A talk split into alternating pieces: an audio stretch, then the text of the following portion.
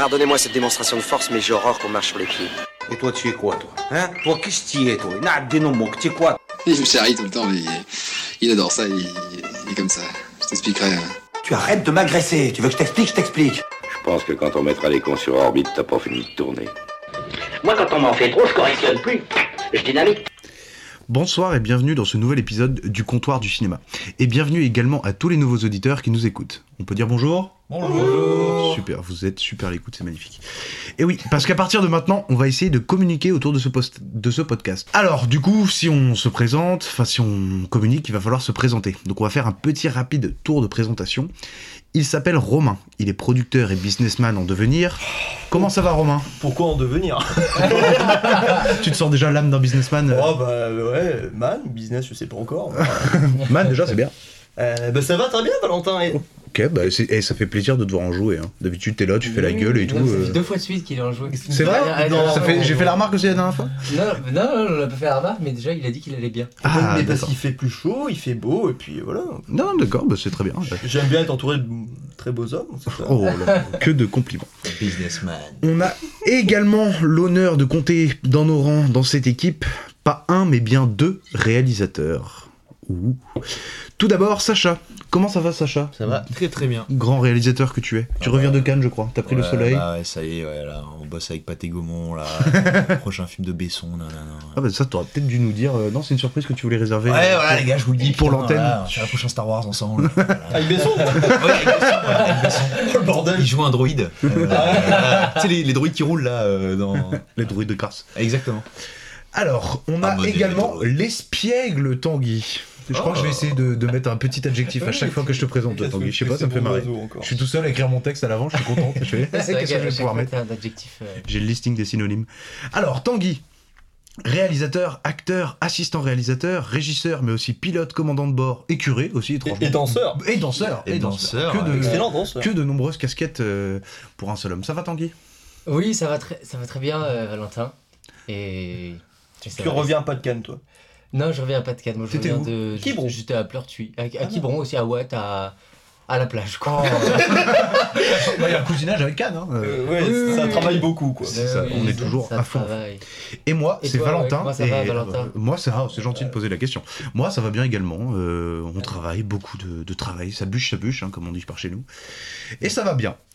Alors, nous travaillons tous les quatre dans le cinéma et nous avons voulu partager avec le monde entier, Oh, parce que ce podcast est worldwide, euh, nos réflexions de nos réflexions de comptoir en somme hein, autour du 7e art. Le concept est simple, on parlant, nous parlons des derniers films que nous avons vus, qu'ils soient récents ou non, hein, parce que Tanguy, je crois que t'as un film pas super récent dont tu veux nous parler, et des- aussi des envies à sortir en salle. Genre, c'est quoi vos prochaines envies, les prochains films qui vous hype et tout. Et nous finissons l'épisode par un film qu'un des animateurs a voulu partager avec le reste du groupe. Si l'émission vous plaît et que vous voulez nous soutenir, n'hésitez pas, parlez-en autour de vous, le bouche à oreille, y'a que ça de vrai. Partagez, likez et abonnez-vous. On est également sur le Twitter, sur le Twitter, le Twitter. Déjà, je suis pas un daron, je suis pas un boomer du tout. On est également sur Twitter avec le compte at le comptoir du cinéma. Ce soir, c'est Romain qui a vou- voulu nous parler du film Rec, sorti en 2007, film d'horreur espagnol. Mais d'abord, petit tour de table. Encore Deux tours de table, tour de table Et cette fois-ci, on va parler des films. On va enfin parler cinéma et je vais arrêter de parler tout seul. Sacha, c'est quoi le dernier film que tu as vu et dont tu veux nous parler? Euh, et ben. Euh, euh, Suicide Squad, moi que j'ai vu il y a pas longtemps. The Suicide Squad, voilà, et pas le Suicide Squad que j'ai pas vu d'ailleurs, le, le premier. euh, je, je sais pas si vous avez vu le, enfin un des deux. Si, ouais, moi j'ai vu, j'ai vu les deux, moi. T'as vu les deux, ouais. Moi aussi. Et toi Romain C'est quoi la différence attends Parce qu'il y en Bah, a un qu'on avait vu ensemble à Annecy, Valentin. Bah ça c'est celui de 2016 de Dav- David Dayer, je peux dire des conneries, euh, qui a été charcuté par euh, Oui. DC et qui est vraiment nul à chier. Et t'en as un autre qui a été fait par James Gunn, le mec qui a fait les Gardiens de la Galaxie pour Marvel, Et- et qui s'était fait virer de Marvel euh, et de Disney parce qu'il avait fait des tweets euh, il y a longtemps, euh, un peu ju- jugé un peu voilà border. Du coup il s'était fait virer de Disney. Il est parti chez DC et il a fait un peu, euh, il a repris le concept de ce Suicide Squad, mais il l'a fait un peu à sa, à sa sauce, à la sauce un peu Gardien de la Galaxie, un peu plus décalé, chose que DC n'avait pas du tout aimé dans le premier. Et c'est un remake? Et c'est pas vraiment Non, à voir. C'est un si court. Rien à voir. C'est gros. bon, c'est un- on- Après Worldwide. C'est bon. Non, ouais, je sais pas vraiment ce que c'est. Je sais pas comment on pourrait le qualifier en fait. Je sais même pas si. euh, Bah, il reprend l'idée de base. Ouais, mais est-ce qu'il- c'est plus du tout les mêmes. Ouais, c'est ça, c'est pas les mêmes personnes. Et ce qui est arrivé dans le premier n'est pas forcément arrivé dans le deuxième, je crois. Je sais pas, je sais pas s'ils ont essayé de faire ça en mode euh, correction, parce que le premier, c'est, je pense que c'est le- peut-être le film qui s'est fait le plus lyncher des dix dernières années.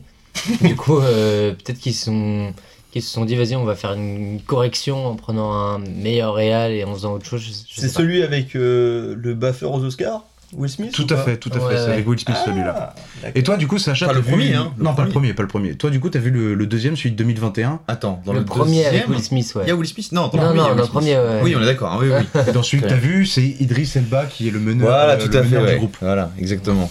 Et alors, euh, bah oui, oui, du coup, euh, tout m'avait dit, ouais, incroyable, surtout comparé bah, justement au premier que moi j'ai pas vu, mais qui visiblement euh, avait pas l'air foufou.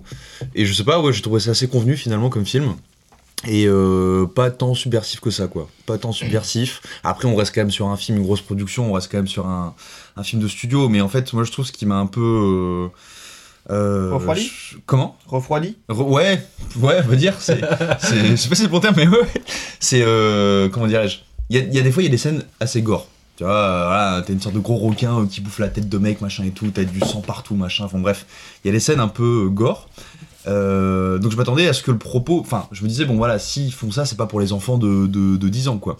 Donc je m'attendais à ce que le propos soit aussi peut-être un peu plus travaillé, quoi, on va dire. Et en fait, bah, ça reste très très plat, c'est les gentils contre les méchants, je crois que c'est ce qui avait été pas mal reproché au premier Suicide Squad où en fait on en faisait une sorte de clique de anti-héros euh, qui finalement sont quand même des héros, euh, des gentils personnages. Bah là j'ai trouvé que dans le The Suicide Squad du coup c'était un peu la même chose quoi. C'est-à-dire euh, c'est des méchants mais finalement sont gentils, euh, ils combattent les méchants. euh, Ah, ils, combattent, ils combattent des plus méchants que quoi. C'est- Ouais. C'est vrai qu'ils sont pas méchants dans le. Ouais, c'est vrai. Enfin ouais ils sont, ils sont pas méchants quoi. Tu vois par exemple ce qui aurait été vraiment subversif je pense c'est... Des bah, il y a une trahisons, des. euh, Ouais voilà quoi. Parce qu'en fait il y a un moment donné il y a une sorte de... de- Alors, de- on va éviter les spoilers hein, quand même. euh, Ouais, bah pas pour spoiler, mais disons qu'il y a un, un conflit moral un peu dans le film.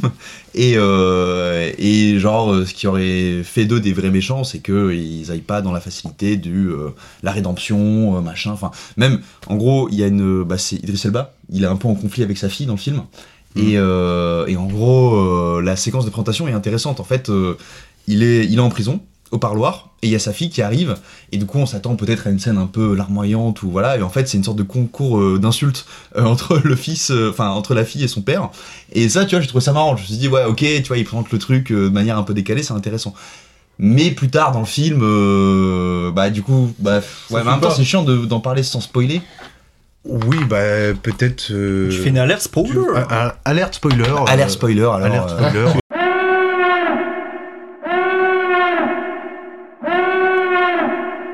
gros, quand les héros, enfin les, les méchants ont réussi leur, leur quête, à un moment donné, euh, la gamine elle est devant sa télé, puis elle voit son papa qui a sauvé le monde, et genre elle est là, les larmes aux yeux. Ah, c'est l'équivalent de, de la scène dans Armageddon. Euh, maman, il y a le, il y a le pres- prescripteur d'impôts qui passe à la télé. Non, c'est ton père. Avec la musique grandiloquente. C'est un peu le genre de truc. Bah c'est non, c'est plus euh, c'est bah c'est enfin c'est convenu quoi, c'est genre euh, enfin même tu vois justement la relation que le père a avec sa fille, je trouvais ça intéressant comment elle avait été présentée au début du film et finalement sur la fin on revient à un truc très convenu quoi. Et pareil Harley Quinn dans le film, genre enfin c'est euh, je pense qu'ils ont voulu surfer un peu sur la vague euh, d'Harley Quinn donc ils ont voulu euh, voilà la mettre vachement en avant mais à l'histoire elle sert pas à grand chose ouais. et euh, surtout, euh, t'as l'impression qu'il y a deux films. En fait, genre il y a un film Harley Quinn dans le film euh, de Suicide Squad. Genre c'est vraiment. Ah oui, euh, c'est vrai. Ouais, enfin il y a des passages où en gros elle, elle se marie avec un, une sorte de, de roi, je sais pas, pas un roi, un général ou je sais plus quoi. Euh, ensuite elle le tue. Ouais. Ensuite euh, elle s'échappe, machin. Enfin bref, elle a tout un arc narratif. Euh, Bon, je sais pas ce que ça fait là. Enfin bref. Bah, en Du fait, coup, il, euh, il faut rappeler que, que c'était le seul point positif justement de Suicide Squad. C'était Du tout premier, ouais. Harley Quinn, c'était le, le fait que son personnage était cool et que Margot Robbie était euh, trop bien dans ce rôle-là. Ouais. Et du coup, entre temps, ils ont fait un, un spin-off sur elle. Oui. Ouais, Bird Euh, of Prey. Bird of. Prey, ouais, c'est ça. ça. J'ai pas vu. Euh, J'ai pas vu non plus. était, euh, voilà, enfin, que bien ou pas bien, c'est pas la question. Mais du coup, euh, c'est devenu un, un vrai personnage d'ici euh, à part entière. Bah, C'est pour ça qu'elle ont- autant marqué ce personnage parce que, encore une fois, pour ceux qui écoutent un peu régulièrement, euh, je le dis plusieurs fois, j'adore les BD. Et euh, c'est l'un des rares personnages de comics qui n'ait pas été créé dans un comics parce que ce personnage il a été créé euh, dans la série animée euh, maintes fois louée Batman euh, série d'animation là de Batman Ah. du début des années Avec Mark 90 Hamill là qui fait Joker ouais et euh, et en fait elle a été créée là-dedans et le personnage a eu tellement d'engouement que après ça s'est développé de ouf. Et jusqu'à euh, maintenant Margot Robbie où euh, t'avais- plein de petites filles tu sais au moment du Suicide Squad c'était un peu bizarre du coup. T'avais genre des ados qui se déguisaient en Harley Quinn euh, ouais enfin sauf que le personnage est quand même ultra sexualisé donc je- moi j'ai toujours trouvé ça un peu bizarre. Mais c'est vrai qu'elle est rentrée euh, de façon fracassante euh, dans la pop culture Mais il y avait eu un un débat aussi maintenant. par rapport à justement la sexualisation du personnage, je crois, parce qu'il me semble que Bird of Prey, je crois que c'est une femme qui a réalisé le film, il me semble. c'est possible ouais, Enfin, je crois qu'il y a une histoire Oui, comme ça. Peut-être que je des grosses conneries, mais en tout cas, il me semblait que dans les premières fois, elle avait été présentée au cinéma, elle était très sexualisée, et qu'après, il y a eu un peu une volonté de bah, d'en faire une femme un peu plus euh, normale, quoi, pas juste un objet sexuel. euh, Mm. euh, du coup, ce qui est bien, en tout cas, dans le film là, euh, ouais, c'est ça. hein. Du coup, ce qui est cool dans là de Suicide Squad, c'est qu'effectivement, euh, c'est pas la bombasse qui arrive complètement écervelée, mais bon, euh, malgré ça, le personnage est pas euh, très intéressant non plus. Enfin, en tout cas pour l'histoire, quoi. Donc bref, pour résumer, je pense que tu passes un bon moment. Si tu vas le voir au cinéma, je pense que tu kiffes avec des potes, tu prends du popcorn, machin et tout, c'est marrant. mais après, euh, je m'attendais vraiment, vraiment à beaucoup mieux, quoi. Et c'est pas ce segment-là en plus de. de. de- Oui. Mar- pas Margot Robbie. euh, En fait, ça dirait Harley Quinn. c'est Harley vraiment- Quinn, vraiment un diesel romain, genre. Non, c'est non, mais. Tu mets 10 secondes à démarrer. Mais non, mais je- parce que je, je revoyais le- la distribution. Mais non, c'est pas le- ce segment-là en tout cas qu'il faudrait choper, c'est le segment de la genèse en fait de, de- d'Harley Quinn où elle tombe amoureuse. Donc du coup, c'est ça l'histoire principale, c'est qu'elle c'est la psychologue normalement du Joker et à force de le consulter, etc., elle tombe complètement éperdument amoureuse de lui. Ouais. Et c'est comme ça qu'elle part dans sa psychose, elle part complètement dans, dans son délire et c'est comme ça qu'elle devient Harley Quinn. Et ça. Ça, voilà, ça qu'il faut le raconter, ça, tu vois, ça, Je- ça bah, en ils, ont, ils ont essayé de le faire dans le tout premier de 2016, celui qu'on a vu ensemble à Annecy. Ah bon là. Ouais, ouais. Ils ont essayé de le faire, mais en fait, il deux, a deux, été quoi, tellement charcuté ce film Peut-être dans par, Birds le, of par Prey les aussi, moi je l'ai pas vu, mais je sais pas de quoi il parle ce film-là. euh. Je crois Non, que mais le, mais, le méchant, c'est Ewan McGregor. Mais tu vois, juste un film à la Joker, là, comme ça, là, par exemple, un petit peu auteur, là, là-dessus, justement, sur cette passion amoureuse qui se crée alors qu'elle vient de nulle part et qui est, qui est chelou et qui amène à, en plus à un aboutissement où t'as une grosse tarée, enfin, une psychologue tout à fait régulière qui devient une grosse tarée euh, et qui bute tout le monde, et ben voilà, ça, ce segment-là d'histoire, là, il serait super exploité. Mais bon. Mm. Mais ça a été développé ouais, dans, le, dans le Suicide Squad. hein. Enfin, il y a. il y a, il y a Ouais, À il ce point-là Ah ouais, d'accord. ouais. mal fait parce que ça a été charcuté Voilà, par les studios. Bah, bien fait, alors. Mais, Une fois que tu l'as fait, tu peux pas revenir bon. dessus, quoi. Donc, euh, Mais je me souviens d'une scène moi qui m'a marqué dans The Suicide Squad, Squad Ouais. celui de 2021 là. Euh, c'est euh, l'attaque du camp des rebelles. Ouais, elle est marrante. Elle est quand même marrante. Ouais, elle est cool. Elle est, elle est cool. Et là, c'est, je crois que le moment le plus subversif. Par contre, t'as, bah, ils font quand même un truc horrible. Et puis après, ils arrivent à la chef du camp. Et puis, euh, chef du camp, en fait, elle est gentille. Bon, bah, c'est pas grave, vas-y, t'inquiète, euh, on est là quand même euh, pour, pour, pour la victoire, pour la quête. Tant pis, euh, ce que vous avez fait, c'est pas très grave. Ouais, enfin, ils ont quand même fait un truc hardcore euh, pour en arriver là, quoi. Ouais, mais c'est très pop quoi. Enfin genre c'est très, Ouais. euh, tu, tu sens que c'est avant tout fait pour être visuel et faire marrer que pour euh, faire Oui. un vrai film oui, de oui, cinéma. c'est sûr, c'est sûr. Mais le débarquement, moi je, moi je l'avais vu au cinéma entre potes justement et, et je me souviens qu'on avait bien rigolé de débarquement parce qu'en fait je m'attendais pas du tout à ça. Bah, Surtout que tu t'attends à avoir un truc, tu te dis pas ça va être aussi nul que, que Suicide Squad. Mais tu t'attends pas à avoir un truc euh, énorme non plus. Et je me souviens que le débarquement, genre, c'est n'importe quoi. T'as t'as Bah, mecs sur- invisibles, le bras ils volent, Ouais. tout le monde meurt, mais genre de façon. Bah, en fait, ils ont, pris ils ont vraiment appliqué le concept de Ouais, ouais. escadron suicide, quoi, Ouais, ouais. Suicide Squad.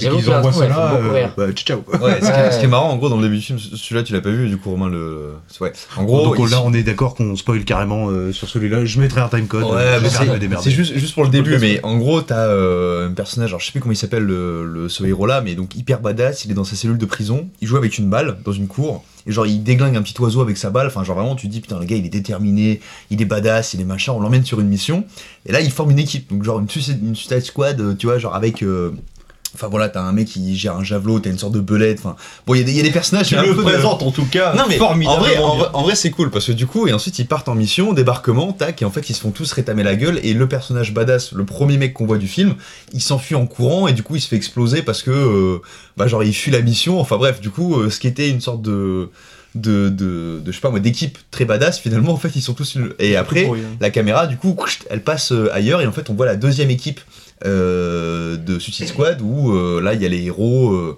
euh, comment euh, le Idris, film. euh, machin, euh, voilà.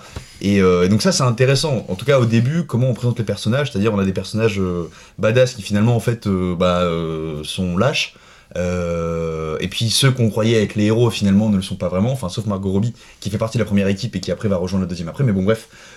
Voilà, mais donc c'est pour ça, en vrai il y, a des- il y a des trucs intéressants, mais euh, sur le côté subversion, je, je pense qu'il y avait moyen de faire un truc euh, plus punk. Mais c'est quoi qui t'a amené à regarder un truc comme ça? Parce que c'est pas trop. euh, Je, je vois pas trop. Enfin, je connais pas toutes tes envies de Ah ouais, cinéma sais, mais c'est. ouais, ouais, très- non, non, mais- très éclectique. Ouais, voilà, c'est ouais, pour ça. Peut-être que je m'en rends pas compte, mais tiens, je te vois. Enfin, je- t'es maté ça quoi. Enfin, tu Ouais, vois, ouais, quand, on est fan pour de Benjamin Gates, peut-être que du coup on passe directement sur. euh, c'est vrai que ça vaut pas les fans d'Aragon, mais bon, bref. Ah le bâtard voilà, voilà, Ah voilà. le bâtard Bon, et toi, Romain, t'as vu quoi comme film dernièrement?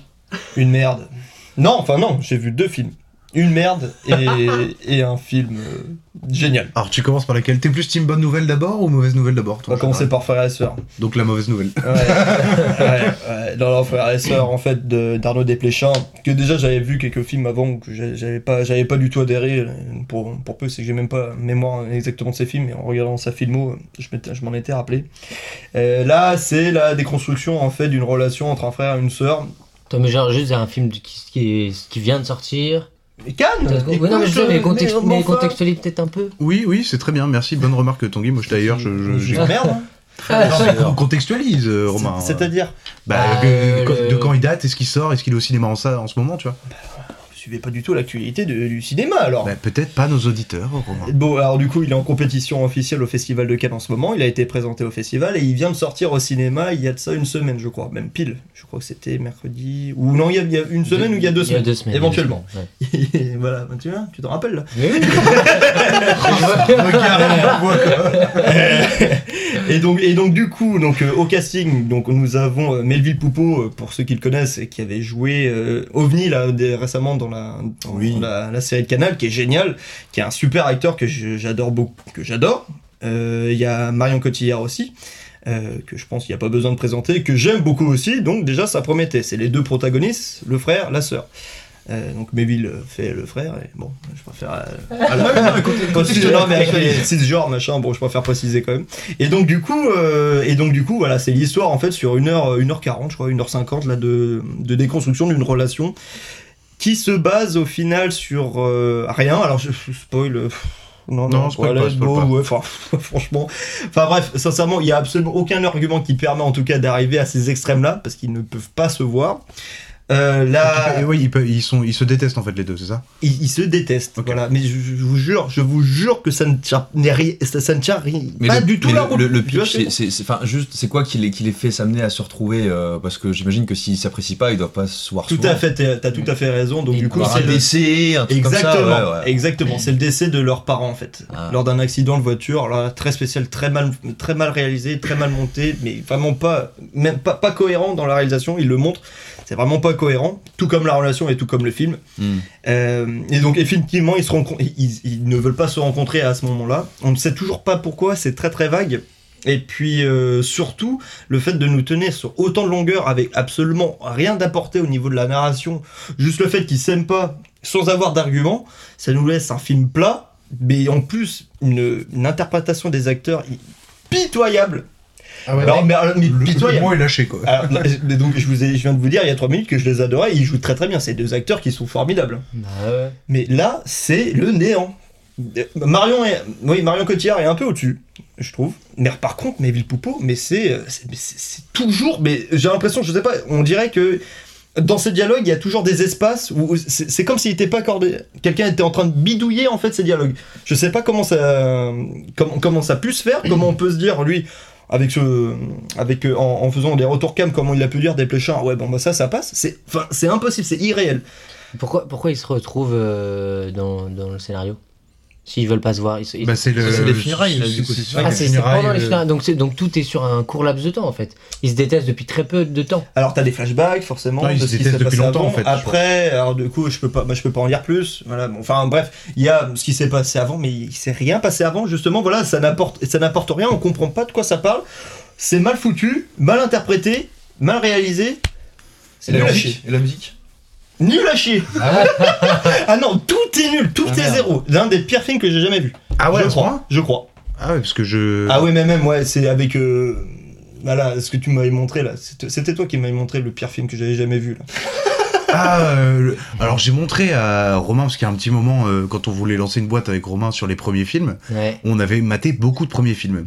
Mm. Et il y en avait un, et euh, si mes amis de Quimperlé m'écoutent, qu'on a beaucoup regardé nous à Quimperlé, qui s'appelle Édouard Moulin contre l'humanité. Mon dieu. Ou Grégoire Moulin, je sais plus. Mais que Dieu Et- nous préserve. Et moi j'adorais ce film, c'est le film absurde au possible. Premier film de gay clé inconnu.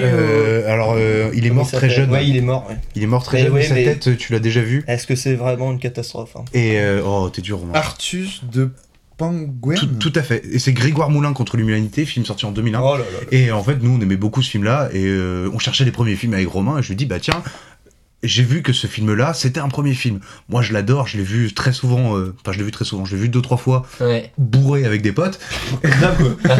C'est pas possible. Quoi. Oh, Ah, Oh, c'est vrai, c'est vrai, c'est vrai. Mais euh, on, a, on a vu ce film-là, et moi, j'adorais, enfin, c'est absurde possible, ça me faisait mourir de rire. Et euh, tu sais, c'est toujours gênant dans ce, quand tu présentes un film à un de tes potes, et que il y a des scènes clés, tu te dis ah ça c'est marrant ça. Tu regardes ton pote, il rigole, il rigole pas du tout, tu te dis Je oula, j'ai peut-être fait une connerie. Et euh, Romain apparemment n'a pas très aimé. Il pensait même que c'était le pire film avant euh, Ah, Frères et Sœurs. bah, le- les deux là. Le- le- je, je les mets au même niveau, c'est une, une perte de temps. C'est quand même rare que je dise ça. Franchement. Il y a un moment où tu ressors d'une séance d'une heure trente, deux heures et tu dis non franchement j'ai rien appris, j'ai pas apprécié, j'ai même pas pu en plus ressortir quelque chose des défauts. Là tout est nul, il y a, il y, a, il y a- il y a rien à ressortir, Au niveau de l'émotion, t'as rien. rien, zéro, tout est nul, D'accord. tout est zéro. Ah, merde. Ça, c'est drôle, j'ai exactement le même ressenti pour un film que j'ai vu là. Enfin, j'en parlerai après, vas-y. Mais et- et je sais plus si c'était en compétition ou pas, mais il était à Cannes. Ah J'en bah, peut-être. j'en parlerai après, j'en parlerai après. Bah, et je pense que ce serait bien, euh, parce que je vais parler aussi je pense de, de couper, mais je pense que ce serait bien d'abord de faire... euh, on peut, on peut, Je on pense peut. pas Tu- mal. tu Ah, sinon, je- on- j'enchaîne, mais on- bon, on, ça, on, est- on est On libre. enchaîne sur les mauvais films. Ouais, ah oui, parce que c'est un mauvais quoi. Parce que t'as ah ouais, ouais, c'est bah, pareil, le pire film que j'ai vu de l'année, euh, vraiment. Et du coup, je viens de regarder, c'était à Cannes première. C'était Je pas crois que c'est une Notre- nouvelle Notre-Dame catégorie. brûle que t'avais euh, Ah mais- Ah oui, c'est vrai qu'à chaque il y a fois, t'as, parlé de Franchement, il y a Notre-Dame match. brûle, t'as parlé des animaux fantastiques, là tu nous reparles d'un autre film que t'as. Il y a des films que tu aimes, Tanguy Mais en plus, ça me fait trop rire parce que je me faisais la réflexion l'autre fois, c'est que moi, genre, quand j'ai commencé à regarder des films, et ça fait pas trop longtemps, euh, justement, j'étais là, genre, moi, je regardais vraiment plein de trucs et je kiffais, je kiffais quasiment tout le temps les films. Et, euh, et, et à chaque fois, les gens, ils, aimaient pas les films et tout. J'étais là, ouais, mais t'es- con, enfin, genre, enfin, t'es pas con, mais genre, bref. Je disais, il y a toujours un truc à choper dans un film. Euh, le film est nul, mais reste au bout. Tu, tu, tu sais pas, il suffit d'un truc, un costume, un Oui, plan, ouais, c'est un- vrai. un- C'est vrai. une réplique, tu vois, un truc qui va te. Et, et en fait, euh, avec le temps, je me rends compte qu'en quelques années, je deviens vraiment le. Pas le hater, Tu mais deviens genre. romain quoi, tu deviens romain. Ah ouais, c'est ça, j'ai Romain. Mais je, je, ouais, je te côtoie trop, Romain. non, non, mais ouais, je deviens vachement critique et j'ai vachement du mal à, à retrouver les bons points des films. Et là, vraiment, du coup, j'ai j'ai vu, du coup, Don Juan, Ah, bah oui. Ah ouais. Ta- Taharaim là? Taharaim et Et Virginie Virginie Fira, Fira qui sont deux acteurs, mais pareil, deux acteurs incroyables que, Bah ouais. que- que- dont je raffole, euh, qui, qui, qui sont des, des putains d'interprètes, euh, voilà, enfin, il n'y a rien à dire.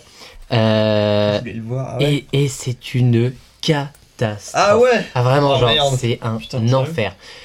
Heureusement, en fait, genre, le scénario, c'est c'est- c'est- c'est une cata. En fait, ils vendent le truc un peu dans le sens où, en fait, ce qui se passe, c'est que Taharaim euh, se fait quitter euh, pendant son mariage, enfin juste avant, la, la, mariée Virginie Fira vient pas au mariage, et du coup, euh, les 15 premières minutes du film, il la voit partout.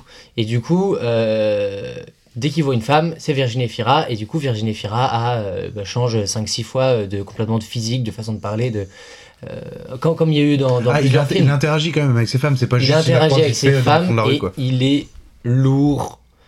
Mais genre, tu peux pas être plus lourd. Genre, euh, faire des avances sexuelles, mais euh, infâme, tu vois. Et une fois, deux fois, trois fois, quatre fois.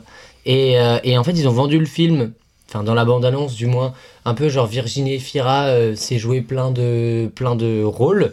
Ouais, Enfin, moi- moi, c'était c'est une comme- pro- C'était une promo à la, Ouais, à la complète- split un peu. Et en fait, ça, ça dure 15 minutes.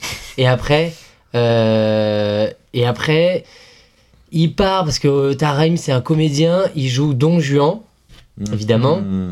Et, et c'est lourd, mais genre vraiment. Et après, Virginie Fira revient, la vraie, cette fois. Euh, et du coup, ils se remettent ensemble, mais elle le requitte. Mais c'est un enfer. Et les dialogues, franchement, j'ai jamais vu des dialogues aussi pauvres. Et, et alors, à l'inverse, Virginie Fira et, euh, et Tahar Rahim, euh, sont, enfin, leurs personnages sont hyper pauvres et, et vraiment pas du tout attachants. Enfin, il y a rien qui va et ils arrivent quand même à bien jouer.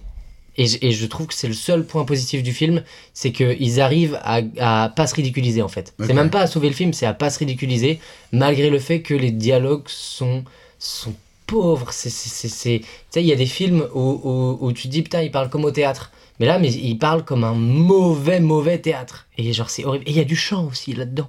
Il y a du chant. Mais c'est une catastrophe. Je sais pas qui est le parolier. C'est une horreur, vraiment. Euh, bref, n'allez pas le voir. Enfin, vraiment. Genre, pire, Ouais. pire film de l'année. Ouais, pire que J'ai un de mes collègues de taf qui m'a dit euh, Ah bah j'ai bien hâte, je vais aller voir Don Juan. euh, Ah ouais. Ouais, donc apparemment, euh, pas dingue quoi. J'espère Bah, qu'il après Don. Juan, est-ce qu'il peut les voir, frère et sœur Qu'il a fini sa journée, et puis voilà. Et puis, Ouais. Non, mais ça, ça rend triste de voir, euh, de voir euh, des comédiens euh, d'un tel niveau là. Enfin, on parle quand même de quatre grands noms du cinéma euh, Ça franco-belge. fait mal, ouais. Euh, ouais, faire des films comme ça. euh, on parle souvent de l'intelligence du choix de scénario. Je sais pas euh, ce qu'il en est là-dedans. euh, c'est c'est c'est réalisé, c'est réalisé par Non, qui oui, voilà. euh, Alors là, c'est- c'est c'est réalisé Boson. par Serge, Serge Boson, euh, qui a fait. euh, donc, c'est son. tro- euh, non, il a fait plein de films. Il a fait plein de films. Ah non, parce qu'il est comédien. Ah non, 1, 2, 3, 4, C'est 5, des 6. copains. Son sixième film. Il a, fait, il a, Euh, il a réal des trucs connus euh Bah, son film d'avant, c'est Madame Hyde, avant Tip Top, La France, Mode l'amitié. Enfin, moi, je connais pas. Ok, je connais pas. Mais euh, j'irai jamais les voir, franchement. Ok. Voilà. Là, J'avais entendu parler, c'était je crois la prunelle de mes yeux ou un truc dans le genre, je crois qu'il a fait, qui apparemment était pas si mal, mais après Ah je bah, crois il que ça- joue dedans, acteur. Il est acteur dedans. Ah, il joue dedans C'est Axel Repart. Ah, ok, d'accord. Ok, donc c'est même pas lui qui. Ouais. Ah, ok. Bon, bah en fait, ouais, du coup.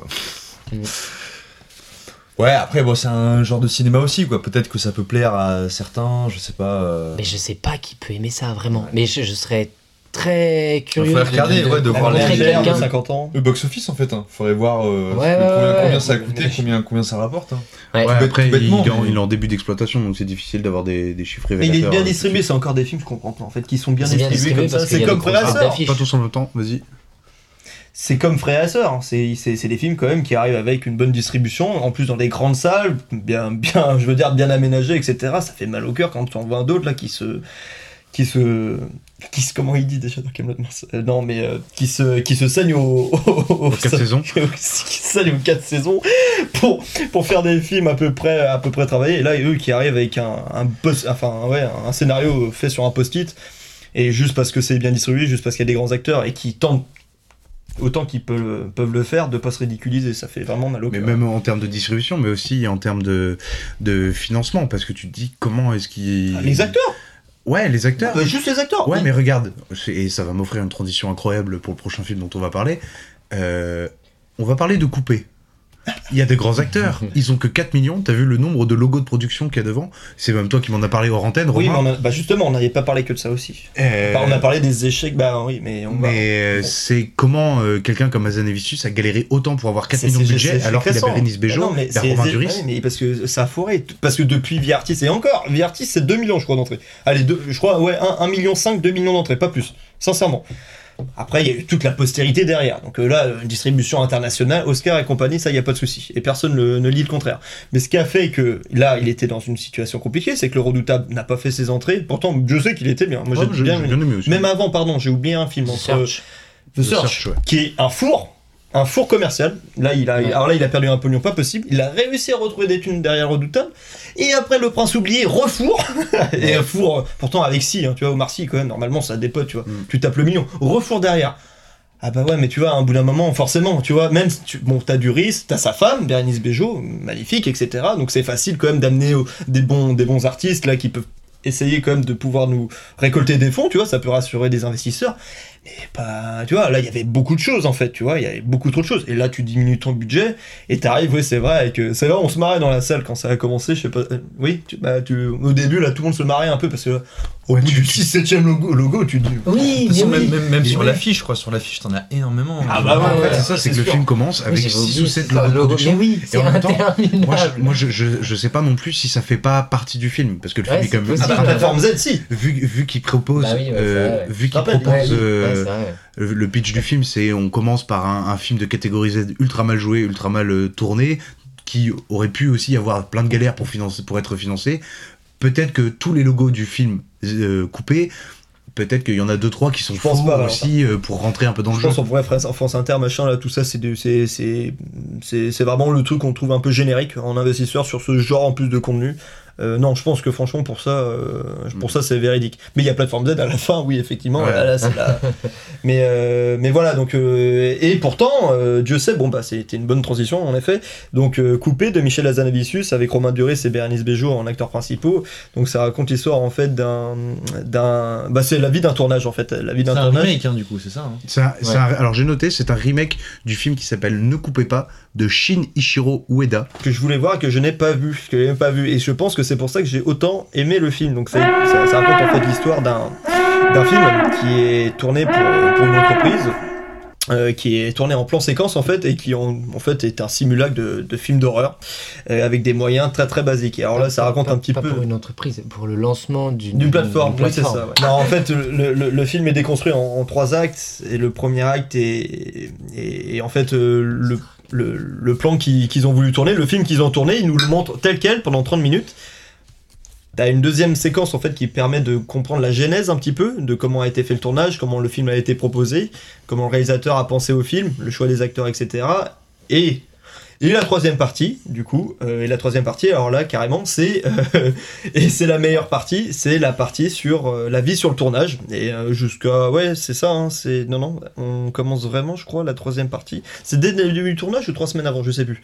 Bah non, la deuxième Bah, partie, c'est la deuxième partie, c'est un mois avant, Ouais. de deux semaines avant, trois, Ouais, d'accord, semaines, pardon, deux semaines, c'est ça, pardon, ok, Et ce que t'appelles la deuxième, la troisième partie, c'est le tournage. C'est le tournage. Et le tournage. Et alors là, bon, alors voilà, il faut faut, faut comprendre le couper là comme une que- comme un gâteau que tu commences à mettre les ingrédients, tu le mets dans le four. Coupé, tu- gâteau, il y, a- il y a un cousinage.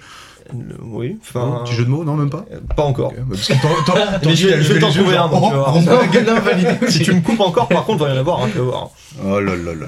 De gâteau Merci Sacha. Et donc du coup voilà moi je, euh, moi je vois ça en fait comme un gâteau où tu mets les ingrédients, tu sais pas trop ce que ça va donner. Là au début en plan t'as l'impression que le gâteau va être pourri et puis au final le résultat est absolument génial. T'es récompensé au troisième acte mais de manière euh, franchement c'est un pur bonheur, c'est purement jouissif. Et, euh, et ce qui rend le côté encore un peu plus euh, le côté un peu plus fun mais bon ça je pense que les gens autour de la table, se, de la table seront, seront d'accord c'est le fait justement de voir toutes les bidouilles etc pour essayer de monter un film avec peu de moyens parce qu'on a tous connu ça. Euh, et du coup euh, tu, tu te sens totalement euh, imprégné t'es avec l'équipe du film t'as envie de les soutenir et d'un autre côté il y a le côté un peu délirant là qu'il a réussi à ajouter et le côté euh, qui se prend pas trop au sérieux et tout ça le, c'est un mix parfait Les Et qui- personnages, ils ont les noms japonais, je crois, non? Ouais, mais ça, fait- Énorme, ça, ouais. ça fait partie de l'histoire. C'est comme. euh, Énorme, en fait, ça. ils prennent en considération que ce film euh, coupé, va- le film Z qu'ils vont faire, c'est déjà un remake d'un film japonais. Et que la prod japonaise ne veut pas changer les noms. Euh, par rapport au, Ah, au film original. Du coup, ils se retrouvent C'est et ils en jouent un petit peu ça dans le film. Ah, mais C'est ça qui peut être intéressant, du coup, de voir le- le- l'original pour voir à quelle liberté ils sont Bah, en fait, permises et pas, quelle. euh, pas énorme apparemment. Les gags sont un peu les mêmes. Oui, mais parce que Et- tu Faut vois, éviter. justement, ce truc. Apparemment, faut éviter. C'est toujours. ah, moi, c'est ce que j'ai entendu des derniers, euh, dernières critiques. C'est vraiment. Si jamais vous avez pas vu, ne coupez pas. Bah, le regardez pas avant de regarder couper. Ouais, franchement, ouais. si vous voulez vraiment profiter de couper, regardez couper. Et puis après, bon, bah, vous regardez le film, le film asiatique. Mais euh, Ouais, parce Et ouais, c'est ça qui est bien, c'est que, que quand tu vois le film en plan séquence de 32 minutes là, tu, tu, tu, tu bugs à un moment Ouais. parce que tu, Ah ouais. sais c'est un film qui est censé pourri et tout, mais, tu, gênant. mais Oui. tu, tu, bugs à certains moments, tu te dis mais putain mais qu'est-ce qui se passe? Oui, et surtout, mais tu sais que, le, le- tu- si t'as regardé la durée du film, tu te dis 1h30 attends. Parce que là, tu Non, sais moi, pas je combien. savais- moi, je tu savais te que- ça dure 1h30. Ouais. le- Moi je savais que ça durait que 30 minutes euh, le plan séquence. Oh, Ça, c'est ils en- dommage. Bah non, ça ils en ont parlé dans la communication justement. Ils disaient ça Ah, je sais commence pas. par un film de Ouais. merde. Ça commence par un film de merde Mais- de 30 mais- minutes en plan séquence Ouais. et avec des moments, mais tu dis même un film de merde n'oserait pas faire ça. Mais oui. Qu'est-ce qui se passe, Parce que quoi Vous savez Et- ce et qui c'est allait dans se la- passer et après derrière ou pas quand Non, vous du tout. vu C'est pour ça que c'est ça que je considère comme un spoil, c'est que là on dit que bah en fait tu vois le tournage de ce film-là et c'est en tournant quand tu vois le tournage que tu te rends compte pourquoi il y a des, des, trucs ultra bizarres dans le, dans le film de merde du Ce début. qu'il faut Quoi. rajouter, Parce c'est que c'est un, c'est- c'est un plan séquence, mais en fait, mais tourné en live. Donc, c'est-à-dire Oui. qu'il est retransmis. Donc, c'est-à-dire que Ils peuvent pas c'est pas un plan séquence que tu peux refaire plusieurs fois dans l'après-midi. Non, il y a qu'une fois. Et c'est là où ça rend le truc de fou, quoi. Ils l'ont ils essayent de se débrouiller comme ils ils l'ont- peuvent ils l'ont vraiment tourné en plan séquence? Ouais, ouais, ils ont fait 16, euh, 16 prises sur euh, une semaine avec beaucoup, beaucoup de répètes. Bah oui. Mais ils ont fait 16 prises euh, euh, dans ce décor. Le décor qui est incroyable, Ouais, au par ailleurs, ouais, ouais, euh, ouais, ouais. ce truc. Et en, en région parisienne, je crois. Ouais, bah Mais c'est du, tu c'est du fais Randall qui. qui j'ai Oui. écouté, j'ai écouté un peu ce qu'il a dit dessus et il m'a fait penser, quand il a commencé sa phrase, j'ai su où il voulait en venir. On dirait le décor de, du film euh, Comment je suis devenu super-héros de Gabriel Attal, là, Ah, je l'ai pas vu. qui, qui est pas dingue, mais Euh, ils utilisent avec Ah, le, le truc Netflix là? Hein? Non. Oui, Ah, c'est ça. C'est ça, avec des c'est ça. Beatty. Oui, c'est ça, c'est ça, c'est ça. Le, Ah, le film Netflix sur les super-héros, qui est, qui est- qui est pas incroyable, mais en tout cas, ils utilisent un décor dans ce film-là qui est très bien. Et, Il y a un euh, clip de Kavinsky aussi, je crois. Ah ouais, et en fait, le décor, je le trouve. euh, Et puis là, tu vois dans le film coupé qu'il est super bien utilisé et tu t'arrives à te repérer, même si c'est très grand, t'arrives à te repérer. Ouais. Chaque endroit a un, un but précis. Ça fait presque carte Et de, de, de, de Call of Duty en fait, je trouve. T'as l'impression d'être sur Ouais, une c'est vrai, c'est vrai, c'est un peu une map de jeu vidéo. Et même, t'as as tout ce côté. euh, une fois que t'as compris le principe du film, le vrai principe du film, que ce que t'as vu au début, tu vas comprendre pourquoi ça a merdé à certains endroits à cause de certaines. euh, Bah ouais. Tu te souviens du petit Oui. film du début et tu dis ah ouais donc je vais essayer de deviner pourquoi Ouais. là il y a eu ce moment Moi, la main là qui. qui Ouais, balance- Ah, la, main, plus, ou, c'était ou même le, parce que le, le tout petit film euh, de 30 minutes euh, en plan séquence pourri se termine par un plan grue que j'ai trouvé ultra bizarre, tu vois. Et c'est en voyant la suite du film que tu comprends, tu fais ah ouais, ok, je sais ce qui va se passer. Et du coup, c'est c'est l'ingestion qui est malade et tout. Ah, Ouais. C'est trop drôle, Et c'est puis- trop trop drôle. Puis nous qui, nous qui avons fait des petits tournages, et comme plein d'autres gens qui font des, des tournages petits ou grands, euh, il y a toujours des, des, des petits Ah soucis. là- Et là, c'est vraiment euh, incroyable de voir euh, tous les soucis qui arrivent en tournage. Le spectateur le voit aussi parce que t'as beau être préparé, t'as beau avoir du budget, ça va toujours merder. Ça va toujours merder quelque part.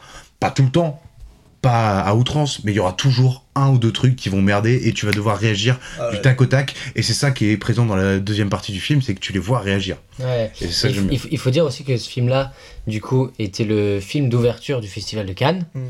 Et, euh, et du coup, Hors compète. ouais, ouais, hors, hors Non, je compète, mais, mais- mais, donc- mais ça veut dire que tous les gens qui étaient présents à la cérémonie d'ouverture euh, l'ont vu. Et, euh, et moi, quand j'étais le voir au cinéma euh, et que je voyais les 30 premières euh, minutes, Tu as pensé aux gens dans la salle. ça, j'avais honte, genre je me disais putain mais la honte quoi, vraiment genre on, Tu on sais que le film Solo a été passé en cérémonie d'ouverture à Cannes Oui, aussi. donc après, après ça. euh, Ouais, ouais, ouais. non mais genre je me disais putain mais c'est c'est c'est d'une gênance pas possible, Ouais. c'est c'est horrible ce qui se passe. Enfin Non, genre pas, pas horrible, mais tu te dis. ah non, moi j'ai je vraiment savais pas en plus, je savais pas le côté plan séquence de 30 minutes. Donc Bah. moi j'étais là, ok. Bah en fait je truc, le truc, c'est que j'avais vu une critique avant euh, qui disait que euh, les 30 premières minutes étaient, euh, étaient vraiment intéressantes parce qu'il y avait un univers Ouais. et qu'après ça partait en couille. Du coup je m'étais dit les 30 premières minutes sont les meilleures du film. Et, Quelle ne fut pas et ta en surprise fait, Et en fait, bah pas du tout. Et mais c'est clair, je, suis, je te rejoins complètement là-dessus, Romain. c'est vraiment drôle parce que euh, sur toute la partie du coup euh, fun qui est la, la dernière qui doit faire, euh, je pense toute la, la, la deuxième moitié du film. Ouais, je- je sais pas, ouais, faut regarder. c'est clair que, que hum, c'est un bon compromis entre n'importe qui va en rire et quand tu es dans le milieu, bah genre. Euh, Mais la prod qui dit on s'en bat les couilles, ça ira. mais euh, oui, mais genre tous les personnages sont très. euh, Je me suis revu dire à Sacha de temps en temps euh, Ouais, non, mais si on n'a pas ça, c'est pas grave. mais ouais, ouais, ouais. Et le réel, mais si, c'est grave. Mais ouais, ouais, de ouf. Il y a, si, il y a juste la fille du couple que je trouve assez insupportable et, et la fin que je trouve un peu trop euh, Oui, mais c'est- genre. je- je- C'est non, mais, c'est- c'est la grande famille du cinéma, c'est voilà. Non, tout- mais ça, ça au final, existe même pas, si- si- s'il y a des, ouais, non, mais regarde ce qu'on a vécu sur Valka, même s'il y a des tensions par moment parce que c'est la merde. Ouais. Au final, tout le monde est là pour faire un film. mais je suis tout le d'accord. monde se, se, Mais dans ce cas-là, il y avait moyen les doigts de- pour faire un film, quoi. Il y avait moyen de le, de le faire plus. d'aller plus vite dans ce truc-là, plus quitte à le- l'exagérer, tu Et vois. moins peut-être. Là, je trouvais ça très bateau. Ouais. Très, et une fin, ouais, la fin très. euh, ouais, très trop, trop feel good. Peut-être. Ou ou peut-être justement pas assez. Genre, euh, je pense qu'il y avait moyen de, de tirer le truc encore plus. euh, genre. Jouer sur le côté famille du cinéma, regardez, on fait un truc, on est tous potes, mais encore plus, tu vois, pour, pour Mm. vraiment Non, tirer. les, les 40 minutes m'ont tellement, les 40 minutes juste avant m'ont tellement clair. plus, je dirais, Ouais. si Mais tu veux, oui, peut-être oui, ça fait un peu too much, mais bon. Je- tu m'as trop fait rire, là, c'est bon, je te, je te laisse, euh, franchement, je te laisse partir sur une note un peu trop, euh, un peu trop too much. Ouais, donc bon, ça va, il n'y a, pas- y a pas eu de. Ah, mais allez le voir, spoil, ah allez, allez le voir. Avec frères et sœurs, allez le voir, c'est c'est des est-ce que vous, euh, parce que vous avez vu du coup plusieurs films d'Azanavicius, est-ce que vous retrouvez un peu sa patte dans ce film Enfin, en quoi il met, il met sa patte dedans Parce que du coup. Parodie C'est un, c'est un. Oui, mais c'est un remake. Là, c'est pas, un- là, c'est pas une parodie. Hein. J'ai pas vu le premier. Tu, tu retrouves sa patte dans le sens où c'est un mec qui Pour les connaît, films qui Z, connaît cas. le cinéma, Ouais. qui connaît euh, tout le processus de fabrication, qui a fait des films euh, bas budget, enfin qui a commencé en tout cas en faisant des remakes ou des trucs sur Canal, euh, qui, avait, qui, américaine. avait, qui avait pas trop de thunes, La classe américaine, me semble. par exemple, ouais, Incroyable. et, et qui du coup euh, connaît, euh, connaît les galères des trucs, euh, des lives, des directs euh, et des trucs bas budget. Et, et c'est plus en ça. Et justement, euh, presque l'impression de retrouver. Alors, j'ai pas vu le prince oublié, euh, mais de retrouver euh, un peu plus d'insouciance d'antan euh, chez Azavinavicius. Euh, Ah que non, ces derniers il est bon là-dedans en fait, et avec les OSS et tout. Voilà, c'est un Ah gars, il est fait pour ça. C'est-à-dire, il te prend un genre, il arrive à le, à le découper et il arrive à, ta- à te ressortir le meilleur et puis à le détourner un peu. C'est génial, c'est super bien foutu. Faut qu'il continue comme ça. En vrai. Via Artist, voilà, il avait pas parodi- il avait parodié un petit peu bah, avec les mimi de, de du jardin. C'était vraiment, il voulait garder un côté assez, euh, assez authentique quand même. Mais bon, il y avait le petit côté décalé avec du jardin. OSS, bon bah je vous fais pas de, je vous fais pas de, film. hein. Vous voyez que, comment il arrive à ce genre-là d'espionnage à, l'ancienne française là des années 70, comment il a réussi à le sublimer, comment ça a génial. Le redoutable qui a du coup est un peu plus, euh, c'est différent. hein. Du coup dans sa filmo ça c'est Bah, c'est c'est C'est vrai qu'il en a- Il, bah, parle, avec il le parle- prince. il parle de cinéma, quoi. C'est un gars qui connaît le cinéma, qui ouais, parle de oui. et cinéma. qui est intéressant, qui, Qui- est vraiment parle- bien. Sur Godard c'était soit, vraiment bien. soit il parle de Godard, The cinéma. Artist, hein, enfin, c'est Ouais, voilà, Ouais, c'est ouais, c'est c'est c'est un mec qui est habité par le cinéma, il en parle dans The Artist, il en parle même dans OSS 117 par la- sa façon de pasticher les films euh, anciens, les films d'antan, même les Mm. films espionnage, et il en parle aussi dans Le Redoutable, il parle de Godard, donc euh, le, justement, je trouve que Le Redoutable, les seuls où ça s'est vraiment foiré, c'est quand il parlait justement pas vraiment de cinéma. Donc The Search et Le Prince oublié. C'est ça, c'est ça. Alors moi je n'ai vu aucun des deux, donc je pourrais pas dire qu'ils sont ratés ou quoi que ce soit, mais en tout cas, ouais, sur Coupé, Les critiques euh, sont vraiment. allez-y, parce qu'il Même est vraiment très très ils sont drôle. Il, il regarde. Il, il, il est re- Un. Euh, Un regard. regarde, regarde pas. Pardon. Oui, donc euh, non, vraiment Coupé, allez-y, foncez-y. Oui, oui, oui, oui, oui, de ouf. Et toi, mon petit Val Alors moi, qu'est-ce que j'ai vu Alors moi, je vais vous parler de deux films aussi parce que je suis un connard, j'ai pas pu me, me, me décider. Mais c'est juste que euh, moi j'ai pas parlé du film dont je devais parler, du coup tu Oui, bah en je, un, reviendrai, je reviendrai. T'inquiète pas, on va faire, on va faire un ping Ah, moi j'en ai peut-être un aussi, hein, je parler. On va manger un moment. je- Euh, faut dormir. Faut dormir. Non mais on va voir. Là, franchement, avant. là franchement, on est bien. Alors moi, je vais commencer par vous parler. Apéro Je crois pas que je vais le couper celui-là. hein, Je vais vraiment le garder. Je vais même garder un gros blanc. Ah non, mais c'est le deux générique. Ah, à rajouter, à rajouter, pourquoi pas. Non, je vais d'abord vous parler de hum, Top Gun. De Top Gun Maverick, parce que, euh, bon, sur la conve Messenger qu'on a tous pour préparer le podcast, euh, Romain nous envoie il y a 3-4 jours. euh, franchement, euh, euh, allez voir Top Gun, euh, allez-y. euh, limite, euh, il écrit euh, Oh, c'est une dinguerie, allez-y, euh, foncez. Et du coup, je pensais qu'il allait en parler, moi, pendant le podcast. Du coup, je me suis dit, bah, pour pas parler de con et attendre pendant que trois quarts d'heure comme un connard à côté, je vais, je vais aller. Donc, je me suis précipité hier, je me suis tapé les bouchons de Rennes euh, classiques. Je suis allé, euh, je suis allé voir ça. Et euh, faut savoir que, euh, déjà, c'est un, bah, un- Top Gun, c'est un film sur les avions de sage, le pilote. Et moi, ça me parle. avions de Sach, c'est Des avions de sage. Ouais, t'as des avions, Désolé, les gars. C'est les avions de Sache. Et euh, donc euh, moi qui conduis une Twingo de 98, quand ça parle pilotage, forcément, euh, je m'y retrouve quoi. Ah oui. Et, En plus, on avait parlé de la bande-annonce, on avait parlé de. oui, de- on en avait parlé de- tout à fait. Oui. Donc je suis allé le voir et faut savoir que j'ai pas déjà de bons souvenirs du premier, parce que j'ai quasiment aucun souvenir du premier. Pour moi, c'est un film qui m'a pas marqué du tout. C'est de la merde. ça. Voilà, Oh. merci. je- je- non mais insipide. Oh je trouvais qu'il y avait pas d'histoire. Rien, rien. La romance, elle est Oh vraiment pas bien. là. Pas bien plans. pas bien Il montée. y a de la belle euh. Oh classique. Bah, oui, il y a de la belle image parce Et que y a une belle c'est- musique. c'est c'est Tony Scott qui est derrière. Et enfin bref, j'essaye de garder ça de côté et de prendre le film pour le film. Et euh, alors oui, euh, visuellement, c'est vrai qu'il y a des très beaux plans, c'est même, c'est même magnifique. Et euh, au niveau du son, alors très gros travail de son, on en avait parlé justement. là, tu parles du dernier, du coup. du, par- du dernier, du. Top Gun Maverick, celui que je suis allé voir hier. mais euh, ah, j'ai pas vraiment aimé ce film parce que l'histoire, bon, c'est le coup classique. On les met tous ensemble pour faire une mission qui est réputée impossible, mais on va y aller. Mais ils tombent en fait dans tous les écueils des, hum, des suites 20 ans plus tard. Euh, c'est tout ce qui, toutes les clins d'œil au numéro au, au premier, au. Top Gun premier du nom. C'est euh, gros plan dessus, grosse musique dessus. Et la romance, euh, on est en 2022, on n'a pas besoin d'une romance en vrai. Et euh, Oh, là, bah si, pour nos petits cœurs. mais non, mais non, bah en fait, c'est pas avec une romance comme ça que tu vas faire vibrer ton petit cœur. Ah oui, Moi qui suis très ça, ouais. émotif, parce que en vrai, n'importe quel film peut réussir à me faire pleurer. Surtout quand t'es bourré. Sur... Dieu sait qu'il est souvent bourré. voilà, je prenais les voitures, la voiture, il était 18h. J'étais à moitié bourré. 06 quoi, à peine au-dessus de la limite. Et euh, non, je, enfin, j'ai- je m'attendais au moins à voir quelque chose, parce que souvent, même si c'est cliché et que c'est artificiel, je sens l'artifice.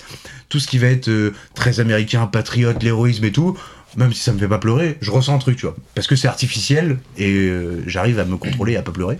Mais je ressens quand même un truc. Il est là, il pleure pas, pleure pas, non. tu sais, je parle tout seul au ciné. Et, euh, Bien sûr. et non, alors, à part visuellement et au niveau du son. Tu l'as vu en quête DX Non, non, parce que Bah, je, bah, gars, il l'a vu sur son téléphone carrément, je suis sûr. Mais ah non, il- il y a pas de sensation. C'est ça, tu l'as vu en pourquoi, toi 4DX, Romain Ah mais moi, je. ouais. Ah bah je voulais le voir en Dolby et puis allez, elle bat les couilles. Allons-y. Ah, t'es allé en 4DX carrément mais carrément. Mais ah c'est ouais. mais c'est même plus un film, c'est une attraction le 4DX. Bah oui, c'est euh, ça. euh, J'ai pas vraiment aimé l'histoire, je la trouve bateau au possible. C'est le c'est vieux de la vieille moi. qui revient, euh, puis d'un cliché, mais on est les meilleurs pilotes du monde, qui va pouvoir nous aider? Forcément, c'est Maverick qui arrive. Euh, t'as une, vie- t'as une thématique euh, classique, cliché sur la paternité, l'héritage, qui est trop mal dosé. euh, et même, je trouve qu'il y a un problème au niveau du montage de ce film. Au niveau du montage, il y a bon, il y a une romance avec Jennifer Connelly. Il revient. Le, film commence, il revient à l'école euh, Top Gun, donc il retrouve euh, Jennifer Connelly qui est barman de- d'un bar à côté de l'école. Et euh, tu sens qu'il y a un passif entre les deux, parce que c'est pas Jennifer Connelly dans le 1, mais tu sens quand même qu'il y a un passif. Elle lui dit non mais me regarde pas comme ça, euh, tu sais très bien comment ça finit entre nous, euh, ok. Et il, se revoit, il se revoit une ou deux fois parce qu'il doit l'aider pour euh, faire des bails pour sa maison ou son bateau, je sais plus quoi. Sauf que d'un coup, elle change totalement de d'attitude envers lui en disant bon allez, c'est reparti pour un tour quoi. Sauf que le changement de personnage de, de Maverick n'a pas encore eu lieu. Donc tu te dis attends, elle lui a mis un stop au début. Il ne se passe rien. Comme, ce que- comme le gros blanc que je viens de faire, il se passe rien. Enfin, en fait, le personnage n'évolue pas. Le personnage de Maverick n'évolue pas. Elle retombe amoureuse de lui, et ensuite le personnage de Maverick évolue. Du coup, je trouve ça en fait un peu bizarre. J'aurais pensé que, bah, elle lui met un stop au début, le personnage de Maverick évolue, et là, elle retombe amoureuse de lui parce que le personnage de Maverick a évolué. Mais sauf que là, en fait, le montage est, est mal foutu. Elle retombe amoureuse de lui avant que le personnage de Maverick n'ait évolué. Comme si la scène qui était prévue où elle retombe amoureuse de lui est arrivée beaucoup plus tôt. Ils l'ont remise beaucoup plus tôt. Qu'est- C'est quoi le changement euh, de caractérisation de- du personnage de Maverick pour toi? Euh, bah, c'est euh, en fait c'est qui- d'équipe, qui- là, qui- euh. non c'est que il a En gros, pas il a, flagrant, il, c'est- il a parmi les jeunes pilotes qu'il doit entraîner, il y a le fils de son ancien coéquipier qui est mort dans le premier. Et euh, Miles Teller. oui, c'est ça, Miles Teller. Et euh, lui, en fait, euh, par peur que ce jeune garçon ne se tue lui aussi, ce jeune pilote ne se tue lui aussi, il lui a mis des bâtons dans les roues euh, lors de son apprentissage à l'académie euh, pour éviter qu'il devienne pilote, pour lui sauver la vie maladroitement, tu vois. Et ça, au début du film, il dit non, mais j'ai raison de le faire. euh, euh, et c'est ensuite qu'il prend conscience que bah non c'est sa vie faut au contraire que je le guide pour que ça se passe le mieux possible Enfin, tout le chemin de la paternité qu'il doit, doit faire dans le film, l'évolution du personnage, elle a lieu, mais du coup la romance n'a plus aucun sens parce que la romance intervient avant qu'il y ait ce changement de, paradigme entre les deux. Donc romance pas bonne, la fin, ah, la fin, trop long, trop longue la fin. Il y aurait pas dû y avoir ce qui s'est passé. euh, euh, Il y a 10 minutes de trop. ouais. il y a 10 minutes de trop et euh, gros problème, c'est que quand tu filmes des, des pilotes de chasse, souvent dans les films avec des, des pilotes de chasse, tu comprends pas ce qui, tu comprends rien à ce qui se passe à l'action. Ils arrivent pas à filmer sais, des, des dogfights comme ils disent dans le film où quand deux avions se, se prennent en chasse et essaient de se tuer, s'abattre. Et je trouve que c'est mal fait alors que dans Star Wars par exemple, bah, ça arrive très bien, ça arrive très souvent des vaisseaux qui se, qui se tirent dessus et c'est lisible, on arrive à comprendre ce qui se passe. Dans les films d'avions de chasse, je trouve que très souvent, malheureusement, on bite rien, on bite rien à ce qui se passe. Est-ce que c'est pas pour se mettre plus à la place des. Oh la voix. Parle bien micro. pilotes Bah, C'est euh, justement, pas les, les pilotes, pour un vieux Maverick encore une fois. Les pilotes, ils sont- travail celui-ci les pilotes, s'ils sont censés se, se tirer dessus, faut qu'ils voient. Donc euh, non, tu, tu, tu dois, euh, si tu te mets à la place des pilotes, tu devrais tout voir et tout comprendre. Ah, Et puis toute la communication du film sur c'est Tom Cruise qui a piloté, il était dans un vrai avion, dans un vrai avion. Oui, c'est vrai, il était dans un vrai avion. Il a pas piloté. Euh, personne, aucun des acteurs n'a piloté, bien évidemment. Heureux. Donc c'est une communication mensongère. Tape du poing sur la table. C'est mensonger. Et euh, ça sert à rien en fait. Après, il joue bien quand même dans le film. Ah oui, oui, ça Je joue sais bien. pas qui t'a dit qu'il les pilotait pas, il les pilote. hein. Non, non, il l'a eu, j'ai regardé. J'ai regardé sur Et moi Allociné. aussi. Mais j'ai regardé sur. Bah, regarde Allociné, mon pote. Sur Allociné, euh, c'est bien marqué, euh, c'est pas lui. euh, Alors, qui- on va appeler Tom Non, ah Cruise oui, en non, non, non, mais non, non, il- il- Ah, c'est juste. C'est un pilote. Non, C'est non, un non, pilote. c'est Tom pas Cruise. ça. C'est juste que tout, sur, euh, quand c'est des. sur- en fait, sur- dans un avion. sur les trucs les plus simples, c'est eux. Mais après, sur les trucs un peu plus compliqués, c'est pas. Bah écoute. Je suis vraiment pas sûr. Et, euh, Bon, bref. et puis, et quand bien même. Parce que même en moi, fait, je trouve que tout ça pour que Tom Cruise aille encore plus loin dans l'escalade de moi je suis le meilleur acteur du monde, moi je fais les meilleurs trucs du monde, je saute de 12 km de haut, euh, je vais tourner dans l'espace, euh, je m'accroche à un avion. Parce Il qu'il va toujours plus loin dans ses cascades, sauf que là, bah, ça n'a aucun, aucun intérêt visuellement, alors que tu fais à la Star Wars. Je reprends cet exemple parce que c'est des vaisseaux qui se tapent, donc c'est des objets volants qui se bagarrent, et on arrive à lire, c'est lisible, alors que dans les films de- d'avions de, chasse, je trouve ça toujours illisible. Et ils auraient pu utiliser, et à mon avis ils l'ont utilisé pour quelques plans, la technologie du Mandalorian par exemple, euh, tu sais, les, les murs de LED Ouais. euh, plutôt, que les, plutôt que le fond vert, euh, je trouve que ça aurait apporté quelque chose de plus, euh, pas forcément en réalisme, parce que c'est vrai que par moments c'est très réaliste, quand notamment il doit s'entraîner pour... euh, le but de la mission c'est de traverser un canyon très rapide, et tu le vois s'entraîner, tu sens qu'il reçoit vraiment jets, qu'il y a vraiment des coups, euh, que c'est dur physiquement d'être dans l'avion, et ça tu le ressens bien, c'est bien retranscrit. Mais je pense que tu aurais pu jouer aussi ça, et te mettre euh, dans cet environnement qu'utilise la série Le Mandalorian, et je pense qu'en vrai ça aurait fait le taf, et beaucoup, beaucoup mieux, et on aurait, ça aurait été beaucoup plus lisible. Donc euh, C'est marrant, hein. visuellement c'est joli, au niveau du son c'est très joli, la romance est nulle, et visuellement c'est c'est pas... euh, Enfin visuellement euh, c'est pas lisible les scènes d'action et d'attaque. Ok. Donc voilà, c'était pas euh, spécialement un coup de gueule non plus, hein, mais... euh, Bah, moi, Moi, je je suis, moi, comprends je, pas. ouais, moi, je te rejoins. Euh, Tu veux peut-être commencer? Bah ouais, Non, bah, je suis juste pour rebondir sur ce qu'il a dit, parce que du coup, là, ils me disent si Tom Cruise et les octateurs ont appris à piloter des F-18 et sont réellement présents dans les avions, c'est pas eux qui ont piloté. Bah oui, mais c'est parce que c'est des biplaces, donc ils sont à l'arrière. Et Ouais. vu Ça, ça, biplace, c'est- deux places. ça, ça, ça, alors, moi, je suis pas d'accord avec toi sur le que- fait que euh, je trouve que les scènes d'action, hein, les dogfights, on les, on les comprend. Enfin, moi, j'ai pas eu ce souci-là. Mais par contre, je suis d'accord qu'il y a un manque d'explication sur les, sur les biplaces et les monoplaces. Je sais pas comme si c'est comme ça qu'on dit. On dit Oui, parce que c'est vrai que dans- ils sont, ils sont des, quatre. des- des avions. En fait, c'est kayak à avion et il y a des avions où ils sont tout seuls, et des avions où ils sont deux. C'est ça. Et on comprend pas ça parce que ils parlent toujours de père, mais, euh, Oui, mais des fois ils sont tout seuls dans l'avion. Genre par exemple, il y a, euh, il y a une, une fille et un gars, euh, bon, je sais plus du tout les noms, on, on s'en fout, mais qui sont ensemble. Félix et et, après, Bob. Ouais, voilà. Et après il dit, après il dit à Miles Taylor, tu seras, tu seras mon double. Mais ils sont pas dans le même avion, eux. Mm. Alors que les autres ils sont doubles, mais ils sont dans le même avion. En fait, Ça, deux- ils sont quatre en tout, t'as deux groupes de deux, un, Ah oui. un monoplace, donc un tout seul, Ouais. et un deuxième qui les suit, où ils sont deux. Et ça, il l'explique pas. Et Et, ça, pareil, ils disent que c'est la paire, mais euh, ils, sont, ils sont en doublon dans la scène euh, finale. Et ils sont en doublon dans la scène finale. Et Miles Taylor, qui est censé être euh, le double de Tom Cruise, ils sont pas dans la même équipe. Ils sont ni dans le même avion, ni dans la même équipe. Mais donc, c'est pas son double. Enfin, je Ouais, ouais, non, c'est ça. mais, non. mais par contre, les, les scènes d'action et de combat, moi, moi, je les trouve compréhensibles. Alors quand, tu, quand tu les vois, euh, quand ils se font tirer dessus par les missiles euh, sol-air, ouais, c'est compréhensible, mais je trouve, euh, enfin je sais pas, je trouve ça pas, pas super bien lisible à chaque fois. euh, tu sais, ça va forcément, ça va très vite, donc t'es obligé dans Ah ton oui, montage oui. d'être très rythmé, de cutter beaucoup. Et en fait, tu coupes tellement que c'est tout le temps sur des. Ouais, il y en a à droite, il y en a à gauche, vas-y, à 12h. Tu t'arrives pas à lire, tu comprends rien. ce qui se passe. Et bah, c'est chiant, en fait. euh, prenez du recul. Alors, je comprends que si tu utilises des vrais avions, c'est vrai que c'est beaucoup plus galère à filmer. Et c'est même, à mon avis, infaisable de filmer des vrais avions supersoniques. Euh, suivre ta caméra, le chef-op, euh, il va avoir des bras comme as après. Mais dans ce cas-là, utilise pas des vrais avions. Enfin, on a essayé avancé technologiquement pour pouvoir faire du beau numérique. Surtout, c'est pas un film comme Top Gun 2 avec euh, Tom Cruise qui va manquer de budget, faut arrêter de déconner.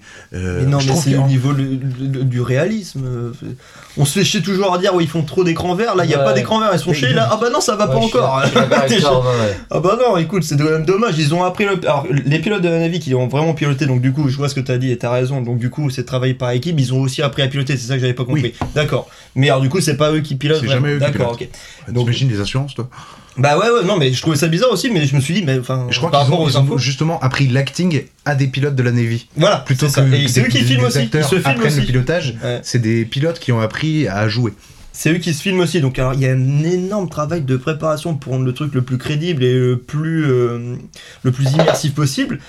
Ce serait quand même dommage là de se dire ah bah non bah les gars franchement sur fond vert ça aurait fait un peu préparé oh vous auriez rajouté un peu de vent ou voilà on aurait fait des Non, je, effets te, ou je te parle, je te parle pas de fond vert parce que les fonds verts c'est. je- ah bah tu veux je faire comment Bah, la, la technologie qu'utilise le, le Mandalorian, les grandes pièces avec des panneaux LED partout, qui arrivent à retranscrire les reflets, qui arrivent à retranscrire les lumières qui bougent. Et, et la pression, tu- tu les vois pourtant, c'est ce qui, c'est ce qui choque le plus, c'est ce qui a fait la promo du film en fait. Et parce que c'est vrai, en plus, t'as l'impression qu'un électeur, bon, tu, tu Oui, vois, oui, mais tu ça, vois- ça, tu peux, ça, tu peux, tu peux, tu peux couper avec les deux. Tu peux faire des petits plans à l'intérieur des cockpits, mais que tu utilises euh, un petit peu pour la scène où justement tu vois, tu les vois faire une montée, donc ils subissent la, euh, les jets, la gravité. Tu vois sur le visage, et c'est de ça que tu parles. Tu vois sur le visage qu'ils se mangent des jets dans la gueule, et du coup tu vois tout leur visage qui est déformé. Ça, c'est très bien fait. Mais ça, fais-le, pas de souci. Utilise un vrai avion, fais-le, filme comme, comme vous avez fait. Mais par contre, pour les dogfights, les scènes de loin, les, scènes de combat sont ouf. Ouais, elles sont ouais, dingues, ouais, les ouais, scènes de suis- combat, elles sont plus que. Enfin, pour Bah, moi, j'ai bah, pas trouvé ça pas bien, j'ai trouvé ça par moments Ouais, bah, illisible. Ton ressenti du film, Romain, du coup, c'est quoi ex- exactement? Ah, je suis à- pas- alors déjà, ouais, alors, moi je trouve que y a. En fait, ça- la base, elle vient du fait juste que t'as pas aimé le premier. C'est, c'est, c'est- non, en vrai, je suis vraiment pas sûr. T'as tout le premier, la première histoire avec Tom Cruise sur son vol d'essai. Je suis rentré dedans direct. En vrai, je suis rentré dedans direct et je me suis dit, ouais, ça peut être bien, vas-y. Et j'y suis allé un petit peu beaucoup plus Bah, ça objectif. s'éloigne le plus de Top Gun ça du coup, du coup parce que là alors, du coup c'est lui tout seul alors que c'est vraiment le Top Gun là ce qui a voulu rassembler à ce moment-là c'était vraiment le l'esprit d'équipe euh, d'abord le côté euh, coercitif et surtout sur- L'esprit d'équipe, super. Ils font une partie de, ils font une partie de football américain sur la plage. Si merde. Mais en paye, fait- paye ton team building. Quoi. non mais là pour, pour une fois t'as un remake Pour faire un esprit d'équipe pour le podcast, les gars, on va faire un golf. Ça va être bien. Non. mais non mais en fait pour une fois il y a un sequel en fait qui nous prend pas pour des cons en fait là au moins c'est total c'est assumé de, de part en part ça transpire ils savent très bien ce qui plaît en tout cas à ceux qui ont aimé Top Gun et ce genre de film Ah, et là il je suis pas le public. Ça, Non, non, bah ouais, mais je pense en fait, parce que là, en fait, ils ont juste remis à la bonne dose et à- c'est dosé. Moi, je suis pas fan de Top Gun, mais ça- on voit bien que c'est bien dosé. Ils respectent l'œuvre d'origine et là, ils ont réussi à retranscrire en fait avec les nouvelles technologies de maintenant. Donc, les scènes de combat sont ouf par rapport forcément à la version d'avant. Et en plus, du coup, ils te ressortent juste ce qui faisait vraiment le, le nectar un peu du, du, du premier Top Gun. Et, euh, et même, tu vois, il y a même des séquences d'émotions, c'est pas que ça. Le, par exemple, la, la relation avec euh, Val Kilmer, en fait, qui est en plus, qui est aussi atteint d'un cancer de la gorge, donc Oui. il pouvait vraiment pas parler, mais qui Euh, venait justement par amitié pour Tom Cruise. Quand t'es au courant de ça pendant la scène, tu dis ah ouais. ouais, mais justement, vois. je trouve qu'il y a une scène derrière qui est problématique justement par rapport à ça. Parce qu'il bah, meurt. Bah ouais. Bah, euh, Val Kilmer a vraiment un cancer de la gorge, son personnage a un cancer de la gorge, il vient par amitié pour Tom Cruise pour faire le film, et tu vois qu'il il galère et il fait son truc, et la scène marche très bien quand ils parlent tous les deux, c'est très bien, mais utiliser une vraie maladie qu'un acteur a vraiment pour faire mourir le personnage de Bah, la même T'appelles façon... Val Kilmer, tu dis est-ce que ça te dérange, mais à mon avis, Ouais, bah, j'ai trouvé ça... Oui, bah, j'imagine qu'il est d'accord, sinon euh, ça reste Val Kilmer, tu vois. Non, bah ça Mais encore, c'est un truc entre eux. Là, j'ai on, trouvé ça un on peu sort de la diégèse, du film, mais euh, voilà, en fait, c'est plein de bonnes choses. En fait, on voit bien, c'est un film sain, c'est un blockbuster sain. Et je trouve qu'il nous prend pas pour des cons au niveau avec un nouveau fil, des trucs numériques et tout. Il y a un gros travail en amont qui a été fait. Ils ont galéré à le sortir en plus avec le Covid et tout. Il y a vraiment un gros travail de fait. Les séquences d'émotion sont bien placées. La romance, effectivement, elle est ajoutée, mais en même temps, parce que encore une fois, c'est parce que c'est un blockbuster des années 90. Ils veulent retranscrire ça, mais juste avec des meilleurs 80. moyens. 80, pardon. Mm. Avec, avec les moyens qu'on a maintenant. Et voilà, c'est juste un plaisir, c'est juste un bonbon. T'es juste content de, de, de voir ça et tu juste en prends plein la gueule, c'est tout. Donc il y a pas, en fait, t'essayes de prendre le film pour un truc qui se prétend pas être en fait. Il- Le, le film ne se prétend pas être un grand, euh, un, un grand film euh, dramatique, etc. Non, c'est juste voilà Non, le bah, bah, non, bah, le bonbon qu'il était avant, et pas- bah, ils veulent pas- être maintenant avec de bons moyens et des bons acteurs. Je, suis- je suis vraiment pas comme ça, au contraire, j'aurais préféré qu'il fasse juste pas de romance plutôt que mal la faire. J'aurais préféré qu'il. Ça c'est toi qui. Ah c'est non, toi qui enfin, je, je trouve en tout cas. euh, Non, mais je trouve pas ça. Et, euh, et- et il est trop long, euh, voilà. Mais, mais moi, c'est mes petits soucis. Mais non, non, je, je sais bien que c'est pas un film qui se veut film d'auteur. Je cherche pas euh, les codes d'un film d'auteur dans Top Gun. Non, parce qu'il pas- se prétend pas du tout comme ça. je, vais pas, du juger là-dessus non plus. Mais je trouve que, voilà, par moment, je trouvais certaines scènes de combat assez illisibles. Et, euh, et j'aurais préféré, peut-être, quitte à tricher avec un petit peu de, de numérique, et bah, tricher pour qu'on voit un petit peu mieux. Peut-être les plans, les plans de loin, en fait, peut-être un peu plus de plans de loin ou de poursuite. Écoute, on est trois à l'avoir vu, il y en a deux qui ont compris, il y a- y a sauf toi. Et ben, Et les critiques, de manière générale, quand même, te disent le contraire. Eh ben, Après, ça veut pas dire qu'ils ont, ça veut pas dire qu'ils ont raison. bah voilà, j'ai le droit de penser ce que je veux quand mais de manière générale, quand même, sur les, en tout cas sur la scène de combat, je trouve que t'es un peu vraiment, t'es t'es tout seul. Après que la romance et tout, je veux bien, mais les scènes de combat, si t'as pas compris, en vrai, je vois pas. Enfin, je Non, c'est pas, pas que j'ai pas compris, c'est que j'ai pas aimé, moi ça m'a pas touché, et je sais, film, je suis euh, sorti, sorti c'est- du... C'est un film assez simple euh, scénaristiquement parlant, Ah bah oui, qui, qui- qui est vraiment, Oh oui, comme ça, tu c'est dis, vrai. euh, là pour faire un, un bonbon, euh, c'est vraiment euh, quelque chose, euh, tu veux pas te prendre la tête, euh, tu vas te faire plaisir. T'as des scènes de combat qui sont, euh, qui sont euh, vraiment euh, bien faites parce que, comme tu le disais euh, Valentin, malgré le fait que tu n'aies pas aimé le film, il y a un gros gros gros travail sonore. Oui, Il c'est y, a, vrai, c'est vrai. il y a un montage qui est, que moi je trouve intéressant. Il y a un scénario sur une dernière partie qui est, qui est un peu n'importe quoi, mais, mais on s'en fout parce que c'est, c'est comme on l'a déjà dit plusieurs fois dans cette émission, notamment par, exemple avec Benjamin Gates, c'est le contrat. Tu vas voir un film parce que tu sais que ça va être n'importe quoi aussi, et euh, t'es là pour kiffer le moment. Et, moi j'ai trouvé une vraie tension parce que j'étais persuadé que c'est le moment de faire l'alerte spoiler.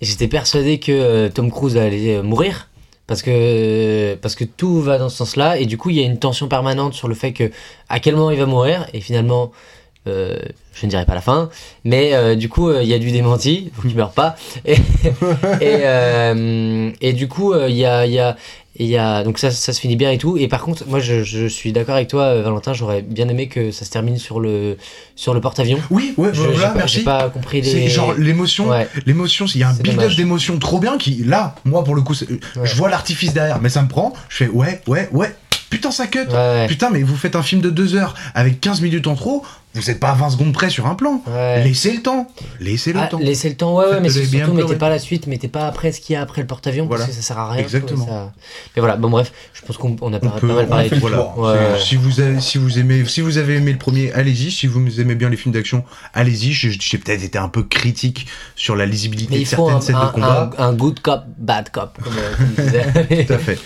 Alors, on va passer. Après Worldwide et. Euh... C'est- C'est c'est une émission en anglais. Ah ouais. Alors, euh, du coup, Tanguy, tu voulais nous parler d'un autre film. ah, ouais, oui, oui, oui. Avant que Sacha meure. Non, mais c'est vrai que, que. Alors, moi, le dernier film que j'ai vu, j'ai revu In the Mood for Love. euh, que. Enfin, moi, je suis un, un surfan de, de ce film-là. Et je pense aussi intéressant de parler. Attends, de... un film que tu as bien aimé, Tanguy? Bah oui Non, mais t'es oh, t'es- méchant. je- J'aime Je- beaucoup je- de films. Je te chahute. je te chahute. Non, mais c'est vrai que. Bref, Euh, c'est intéressant aussi de parler de, de films peut-être plus anciens. On, en- on en parle quelques fois, mais euh, là, là, on a beaucoup de films euh, récents. Euh, et je trouve in- intéressant d'en parler parce que, bah, du coup, vous l'avez, aucun de vous l'a vu. Bah si, merde, moi. Ah, tu l'as vu? Enfin, si je fais partie T'as dit de que tu l'équipe voulais encore, pas. mais- T'as dit que tu voulais que tu l'avais pas vu? Si, je t'ai vu. Ah, ok. Moi, je l'ai pas vu. Et ça. Mais, mais et ben, et ben, dans ce cas-là, euh, je, j'espère vous donner envie de le voir parce que euh, c'est vraiment, euh, c'est vraiment. Alors, de le voir, de le. Et t'as juste, parce que tout à l'heure, je t'ai demandé si tu l'avais vu. Tu m'as dit, euh, Non, t'en as rien à ce foutre truc, de ce truc chiant là, c'est ça? Non, là, là, c'est vrai. Bon, In the Mood for Love, c'est un, c'est un film euh, des années 2000. Bon, c'est pas si vieux que ça, enfin de 2000, qui a été réalisé par Wong Kar Wai, qui est donc un réalisateur hongkongais, qui a fait euh, plein de films euh, géniaux. C'est pas lui qui a fait Mademoiselle aussi? Ah non, non, non, Non. ça c'est Park, Park Chan-wook. Ah putain, pardon. Ouais, Ah ouais, mais bon. non, lui, il a fait, il a fait Chunggung Express, il a fait, euh, il a fait Fallen Angel, il a fait Happy Together, il a fait, Django Express, c'est peut-être le plus connu. Ouais, Into les noms me parlent, mais euh, ma des culture de cinéma asiatique est très limitée. Ouais, bah c'est, que des films fous, euh, voilà. Et In the Mood for Love, c'est avec euh, du coup Tony Leung et Maggie Chung. Je sais pas si ça. Tony Leung, si, je vois, ouais. C'est, des, des monstres sacrés du cinéma. asiatique. Bravo Romain, il fait tomber le micro. Heureusement, la bière était vide. C'est des monstres sacrés du cinéma asiatique. euh, je vous laisse regarder leurs films, mais, mais, mais c'est assez fou. Et donc, en fait, euh, c'est l'histoire. Donc, ça se passe à Hong Kong, parce que du coup, euh, comme je disais, Wai est hongkongais, dans les années 60. Et c'est l'histoire de deux voisins qui se rendent compte que leurs époux respectifs, donc de Tony Leung et de Maggie Chung, euh, ont une relation euh, tous les deux, et donc ils se rendent compte qu'ils sont euh, bah, tous les deux cocus. Et de là, et de là, C'est clair. C'est souvent le cas quand euh, ton épouse ou ton époux a une relation extra-conjugale. Ouais, ouais, ouais. Non, mais là, Avec quelqu'un d'autre. Là, voilà, mais c'est entre voisins, quoi. Bref, je. Et, euh, et donc, en fait, de là va naître une relation entre les deux. Et c'est euh, pourquoi je, je veux le, le, le- le défendre et en faire euh, ça. Enfin, vous, in- vous inciter à le voir, c'est que, c'est que à partir de là, d'un scénario qui est quand même plutôt basique, euh, naît une œuvre cinématographique incroyable. Vraiment, genre tout, tout, tout, euh, tous les outils de mise en scène sont juste fous. On, a donc un récit euh, qui, euh, de là, est, complètement déconstruit au, au niveau du temps. On a, on, a du, du, du, ralenti. du, ralenti très très très efficace dont je pourrais, je pourrais parler peut-être parce qu'il y a la musique qui va avec mais voilà il y a un jeu de, de, séquences sur des, sur des il y a des ellipses il y a, y, a, y a un jeu de montage qui est assez, qui est assez impressionnant notamment sur, sur par exemple une, une séquence à l'hôtel qui est folle. Je pourrais en parler pendant 3 heures, du coup c'est difficile de synthétiser. Mais On va parler en 3 minutes, bah ouais, ouais, ouais. Et en fait, tous les outils de mise en scène sont utilisés pour, pour, euh, pour servir l'histoire. On a, on a des décors fous on a, on a, qui, qui servent à euh, obstruer tout le temps le cadre. On a, on a des personnages qui sont tout le temps euh, euh, enfoncés, euh, enfermés dans le cadre. On a, euh, on a des, des, des, des costumes qui sont fous, avec des motifs qui, qui servent complètement l'histoire, à, savoir euh, qui sont, qui sont fous, faire, ouais. je sais pas. Il y a, il y a des. il y a- donc, donc euh, Maggie Chung est, est, est habillée euh, euh, de genre avec des coiffures, donc 5 heures, 5 heures 6 heures de maquillage, de, de, de coiffure par jour pour, pour lui faire ce qu'elle a et, et qui lui va infiniment bien. On a des robes avec des motifs qui, symbolisent, euh, euh, de, par les, de par les couleurs, euh, le- les sentiments des, personnages. On a du coup ces deux conjoints qui, créent donc, cette histoire. Le mari de Maggie Chung et l'épouse de Tony Leung qu'on ne voit pas. On voit, on voit des bouts de, de, de corps, on voit un ventre, Ah. on voit, voilà, mais on voit jamais Parti leur tête. Ok. Parti pris, euh, oui, euh, mais, mais c'est que des partis pris. C'est c'est difficile de, de- de synthétiser euh, tout- toute l'œuvre que c'est, mais voilà, il y a vraiment euh, quelque chose de, de- de poétiquement incroyable. Et, euh, et ce que j'aime beaucoup dans ce film-là, et, et c'est peut-être là où, où je veux en venir, c'est que il y a euh, une place laissée au spectateur qui est assez incroyable. C'est que tous ces outils de mise en scène-là servent à l'histoire qui, euh, de par cette relation entre ces deux cocus, euh, c'est c'est pas très beau dire cocu parce que c'est pas, c'est pas un joli mot pa- par rapport à, à la beauté du film. Quand tu le dis, c'est très bien.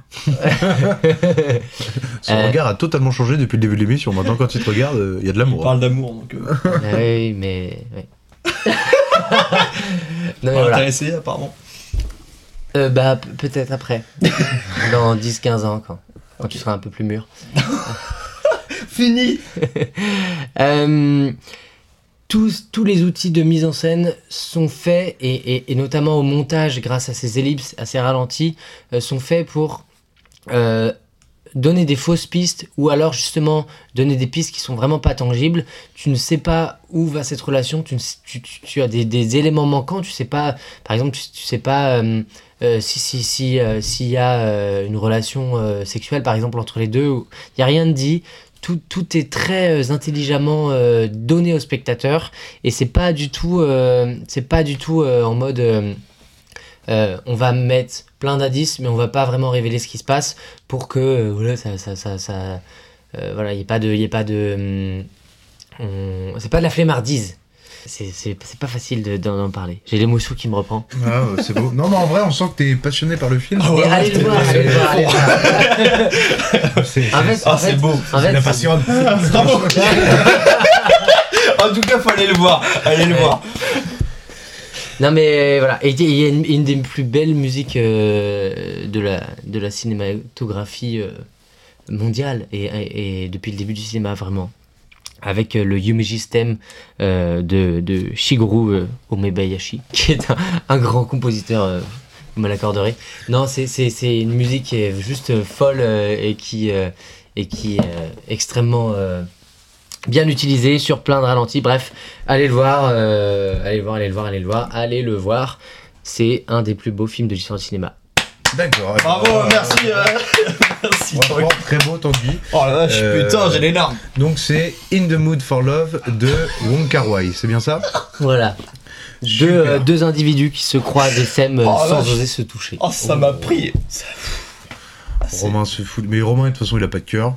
Je- Mais ça va pas ou Ah mais quoi Romain il se retient pas de pleurer au cinéma comme toi Val. Romain il est Ah oui, voilà, je- Romain oui, c'est vrai. Ah, moi, je, bah, je- non, moi je pleure. J'ai besoin de, j'ai besoin de pleurer quand j'ai. Et bah, C'est quand le dernier film où t'as pleuré Romain Dernier film. Bah, je suis une légende. Ouais. Ouais, C'est un petit temps du coup déjà. quoi, C'est-à-dire, il y a 14 ans. Ouais, j'ai un cœur.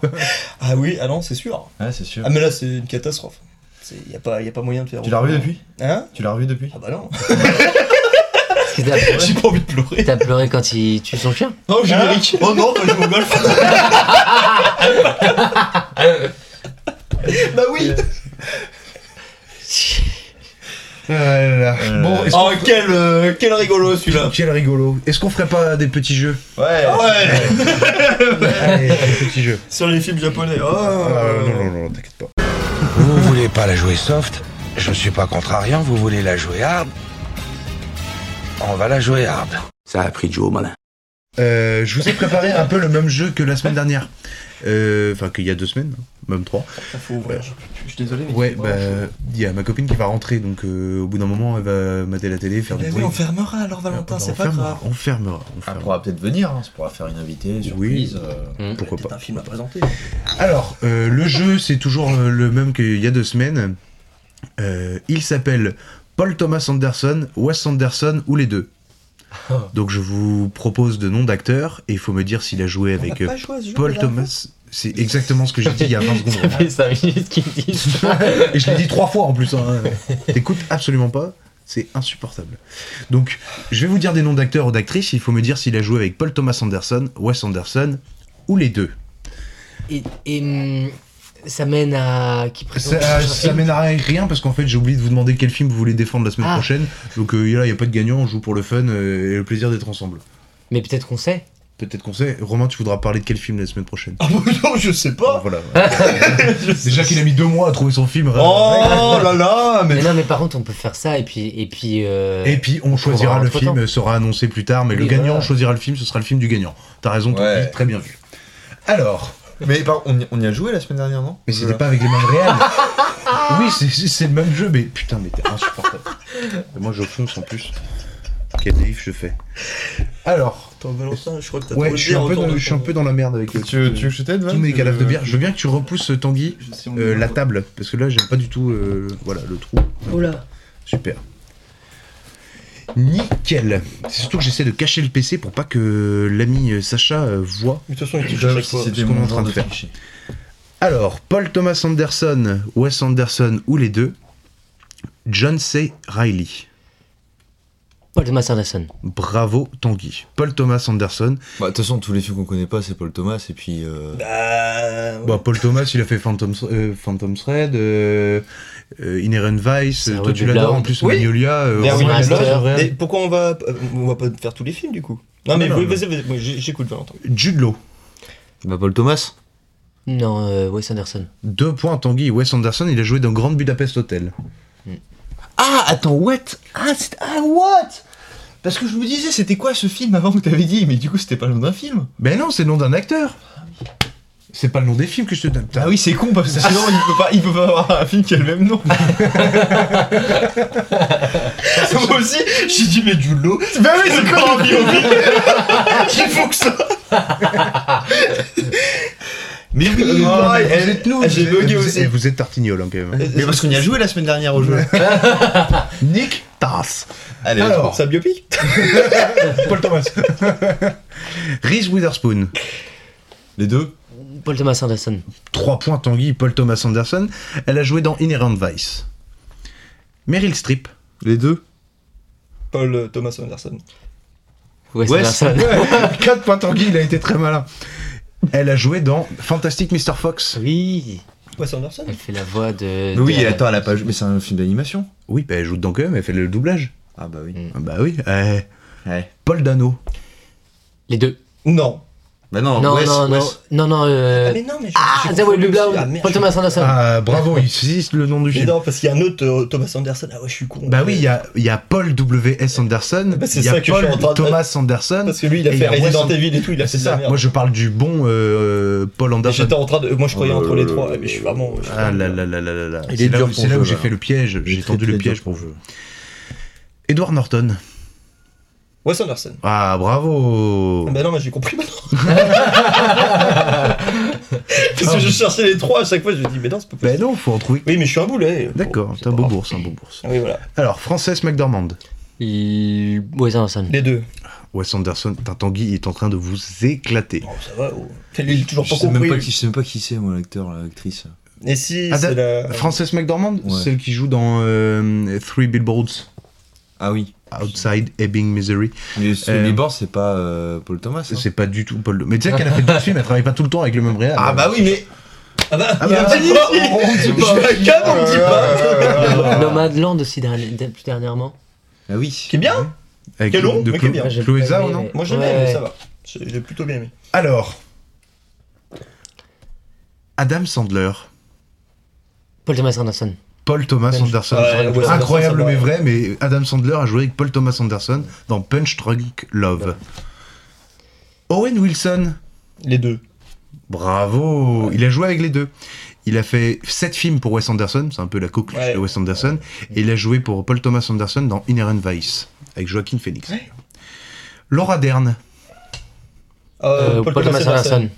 Paul Thomas Anderson, donc euh, celui-là je vous l'accorde tous les deux, euh, pour The Master. Sacha, tu crois que Sacha, Sacha, Mon micro. Non, euh, non, mais c'est c'est Tanguy qui a gagné. C'est le micro qui bug. avec le Bon, facile, Daniel Day-Lewis.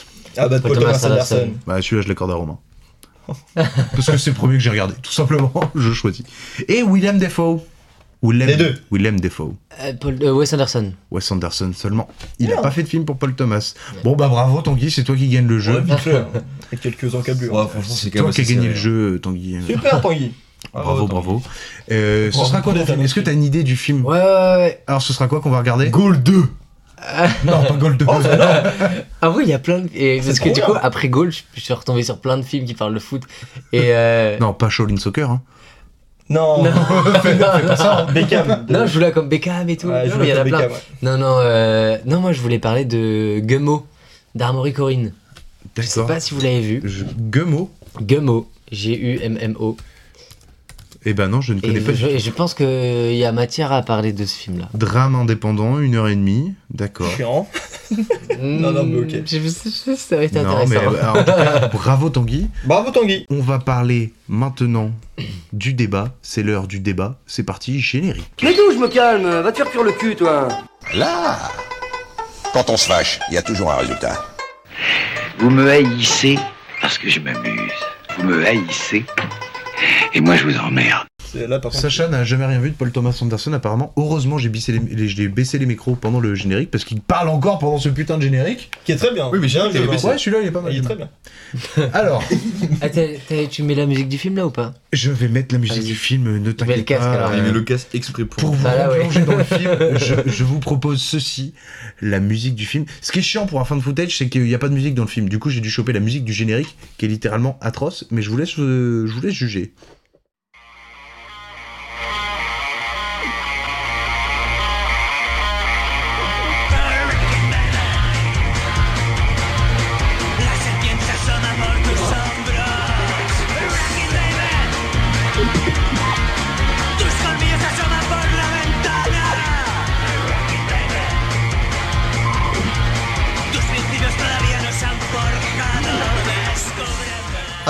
V- en VF. Bon. Euh, alors apparemment, c'est moi qui ai des goûts de merde. euh, apparemment, elle est très très bien. La quoi. musique, et, et je- et ça aurait pu être la musique de Gaulle. C'est vrai que ça y ressemble un peu. Ouais, C'est genre, c'est genre de vibes, en vrai, c'est mortel. rock. euh, Ah, elle y anglais. ressemble un peu, c'est c'est vrai, tu, tu as totalement raison, Tanguy.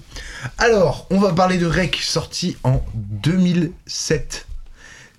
Ah putain, je, je me suis fait de la merde dans mes notes. De Paco Plaza et Jaume Balaguero, film espagnol donc, avec Manuela Velasco et Ferran Terrazza, noté 6,5 sur Sens Critique, dont voici le pitch. Angela est journaliste pour une télévision locale. Accompagnée de son caméraman, elle relate le quotidien de ceux qui travaillent la nuit. Ce soir, elle est dans une caserne de pompiers. La nuit est calme, aucune urgence. Jusqu'au coup de fil d'une vieille dame qui réclame du secours. Le tandem suit les pompiers et découvre en arrivant sur place des voisins très inquiets. D'horribles cris ont été entendus dans l'appartement de la vieille dame. Angela perçoit la tension des habitants. Son reportage devrait enfin sortir de la routine. Elle n'imagine pas à quel point. Alors, Romain, c'est toi qui nous as choisi Rec. Mm. Ma question rituelle. Pourquoi as-tu choisi Rec? Pourquoi C'est quoi ton, ton ressenti envers ce film? C'est quoi ton passif envers ce film? Pourquoi t'as voulu Oh là, parler de oh ce là, film-là? Be- Beaucoup de pourquoi là, ont beaucoup, de questions. c'est- c'est c'est le sens de la vie. Parce que c'est un des premiers films d'horreur que j'ai regardé. J'ai regardé les films d'horreur assez, assez, assez, assez tôt. Euh, dans ma jeunesse. Et donc du coup c'était un des ceux qui m'avait le plus marqué. Euh, j'avais ouais, enquillé peut-être 3-4 films avant. Et j'avais réussi malheureusement à le, à le, à le télécharger illégalement Tu l'as regardé tout seul? Je, ah, je regarde toujours mes, des films d'horreur tout seul Ah oui. effectivement Parce que généralement, c'est un truc qui se partage avec. euh, non, non, non, non. T'étais tout seul sous ta couette, t'as regardé Oui, Rec oui, et- Voilà, exactement. Putain, le euh, kiff. Voilà, parce que j'allais pas au cinéma pour le voir, parce que j'avais pas le droit, mais euh, ouais, j'avais euh, Bah, moi, 14 je- ans. moi, je suis allé au 13, ciné le 13, voir, hein. 14 ans. Ah ouais, t'allais le voir? Ah, je me souviens très bien, je suis allé au ciné le voir celui-là. Ah ouais? Ouais. Ouais, J'aurais peut-être. Bon, je pense que t'aurais pu. hein. 2008, on avait 14 ans, Valentin. Oui, bah, j'avais 14 ans, 2007. Mais euh, après, moi j'habitais dans une petite ville, toi t'habitais Rennes, Oui, forcément. c'est vrai. ouais. Bon, Euh, tu sais, euh, moi quand t'as. Enfin, quand toi, quand il est 12 sorti, c'était spectateurs- 2015, quoi. Euh, tu rigoles, mais une fois, je me souviens, Very Bad Trip, mec, il est sorti en juillet partout. On il est arrivé en septembre par chez nous. Ouais, Véridique. là, ouais. Catastrophe. Mais non, non, euh, en vrai, bah après, moi c'était une petite salle, donc je pense que quand t'as 15 places qui sont prises sur les 300, euh, quand t'as un 16ème qui arrive et même s'il est 14 ans, bah tu le laisses passer quoi. Ouais, bon, donc du coup, voilà, donc j'avais commencé vraiment ma période film d'horreur, et puis alors celui-ci m'avait particulièrement marqué parce qu'il est particulièrement bien. Euh, J'avais jamais vu un film aussi immersif en fait, avec Immersif. ce côté un petit peu. Ce côté un petit peu euh, caméra, euh, caméra embarquée, alors que je- que j'avais connu un peu plus tard. Mais là, c'était vraiment, euh, c'était un peu précurseur, faut bien s'en rendre compte, au fin des années 2000, là, comme ça, là, c'était un peu précurseur quand même, de, de, faire ça, et surtout dans le genre de film d'horreur. Et là, c'est vrai que tout a été mené plutôt de la bonne manière. Je trouve qu'ils ont bien amené le film. Ils n'avaient pas beaucoup de moyens, pas beaucoup de budget. Donc, la production espagnole, c'est pas forcément les productions les plus onéreuses. Il m'énerve. Et du coup, euh, et, et du coup, euh, j'ai été très surpris en fait de, de ressortir toutes les émotions que je peux plus ressentir aujourd'hui. parce que parce que parce qu'aujourd'hui bah, j'ai 28 ans donc forcément c'est pas la même là je l'ai revu encore pour cette émission et c'est pas c'est pas le même ressenti mais je me rappelle très bien quand même que ça va- m'avait particulièrement marqué que c'était mes les Tes premiers effrois. ah ouais non franchement ouais là parce que là encore une fois les screamers étaient très très bien très très bien amenés on était c'est 1h14 de film c'est 1h14 Ouais, est court, ça c'est bien ça. c'est tremblant, ça avait un peu crescendo, mais au final ça arrive assez rapidement. Alors que les films d'horreur, normalement, il y a toujours. Ils sont obligés de te mettre dans l'ambiance et la maison qui est hantée, machin, tout le bordel. Là, non, je trouve que c'est plutôt expéditif. Juste bien présenter le personnage de la journaliste, les, euh, les pompiers qu'on commence à pour gagner un peu en empathie. Et après, le film se déroule. Je trouve qu'il est. C'est un des meilleurs films qu'on a depuis 20 ans au niveau des films d'horreur. Je suis pas le seul à le dire une communication efficace qu'ils ont fait en plus, où ils filmaient du coup les spectateurs au lieu de montrer la bande-annonce avec euh, qui pourrait éventuellement spoiler en plus euh, la narration du film. Oui, c'est ça, leur bande-annonce, c'est ils filment les spectateurs de, Ouais. des projets tests. Voilà, c'était trop bien, c'était très trop bien vu. C'est ça qui a participé au buzz et qui a fait que le De film a marché. C'était une pure idée de Il génie. a pas, il a pas, il a pas gagné énormément de prix chez Gérard, Gérard je crois. Gérard Armé, ouais. Gérard Armé, pardon. Gérard. Gérard Armé où là on a gagné, je crois, deux ou trois. Prix du jury, prix etc. Donc prix du jury déjà, c'est, je pense que c'est une bonne valeur sûre. Mais ouais, le, le- film, je l'ai adoré en tout cas, et je pense que, en tout cas pour les, pour tous ceux qui commencent les films d'horreur euh, vers cet âge-là, bah, c'est pas mal de commencer par ça. Ça te met déjà dans l'ambiance et ça, a ce petit côté original que les autres n'ont pas. Oh bah, côté original, c'est du fan footage. Euh, Non, mais à ce moment-là, c'était pas si. Là, on Ah. sort. Ouais, parce qu'il y a eu Paranormal Activity qui est sorti entre Blair temps. Witch, surtout. Et puis avant. euh, Blair le Witch, mais il y a juste ça en fait. bah, l'un des le premier, si enfin l'un des premiers, si ce n'est le premier, à te proposer du fan footage, c'était Blair Witch. Ouais, mais c'était en 2003, 2004, tu vois, c'était pas Blair quelque Witch, chose de récurrent. 99. 99. Ah, hein, c'était Blair Witch. 99 Ouais, tu vois, donc là, il arrive quand même 8 ans après Blair Witch. Ouais, mais il y a rien eu entre temps, c'est Mais ça il que je veux il dire. C'était pas de- courant il a- comme on a Il connu n'y a pas eu de film marquant, c'est vrai, entre temps. Mais c'est quoi euh, Moi j'ai pas vu Blair Witch. Euh, c'est quoi euh, la différence de mise en scène niveau caméra, niveau. euh, Là, c'est dans- là, Bah, c'est du, c'est du fan appartement, footage, là, donc c'est un peu le même principe que, que Rec. Le cadreur fait partie de l'histoire. Et en fait, c'est comme le mot fan footage, c'est genre euh, on a trouvé un film. C'est fan footage, littéralement, c'est on a trouvé un film et voilà ce qu'il y a sur le film. On vous montre ce qui a été filmé par la caméra qu'on a retrouvé. Et donc euh, le cadreur fait partie de l'histoire. Et dans Blair Witch, ils sont perdus dans une forêt qui a l'air euh, vraiment chelou. Et tu suis bah, les trois personnages qui font partie du film, qui étaient de base venus ici dans la forêt pour faire un reportage sur une légende d'une sorcière, machin.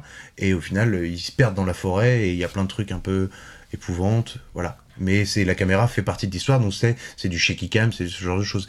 Et Rec euh, reprend le même principe parce que euh, tu suis une journaliste télé. D'ailleurs, ça va me faire. euh, j'ai pas, j'avais pas revu Rec depuis que j'ai regardé plusieurs enquêtes d'action ou des trucs comme ça, mais en gros, c'est un enquête d'action qui se passe ultra mal, euh, Rec. C'est- pour le pour le caméra et la journaliste quoi. Un peu. Et euh, donc euh, voilà, c'est ça la, la, la, la différence entre le point de vue réel. T'as pas d'artifice cinématographique que tu pourrais avoir. tu tu peux- t'as pas vraiment de vrais plans séquences. euh, de- c'est ce que je reproche, voilà, c'est juste ce que je reproche, donc euh, je, connais, je lui accorde le côté immersif, mais ça aurait été encore mieux s'ils avaient fait un plan séquence, parce qu'il est faisable en plus, parce que déjà il y en a plein qui l'ont fait entre temps, dans un appartement, donc là c'est cloisonné, ils auraient peut-être eu le petit passage à la caserne, ils seraient restés dans le C'est- camion, c'est- en fait ça aurait été totalement Bah, il faisable. il y a- il y en a un peu quand même au début. Un euh, peu. Il y en a- ah non, mais le il y en a. début, enfin quand, tu sais, quand ils sortent de, du, euh, bah, du camion, euh, qu'après Ouais, ouais, ils vont euh, jusque dans, l'appartement. tout, et tout, moi j'aurais pensé tout en plan séquence. Ah ouais, tout. Parce que là, après, les c'est coupures, bien, elles sont c'est- vénères. hein. Ouais, mais c'est bien Ouais, aussi les c'est- ellipses, je trouve. Ouais, genre à un moment donné, ouais, tu sais, ouais. quand c'est la gosse qui rallume la caméra, enfin, ça, apporte aussi des idées de mise en scène et de point de vue. Carrément, Peut-être.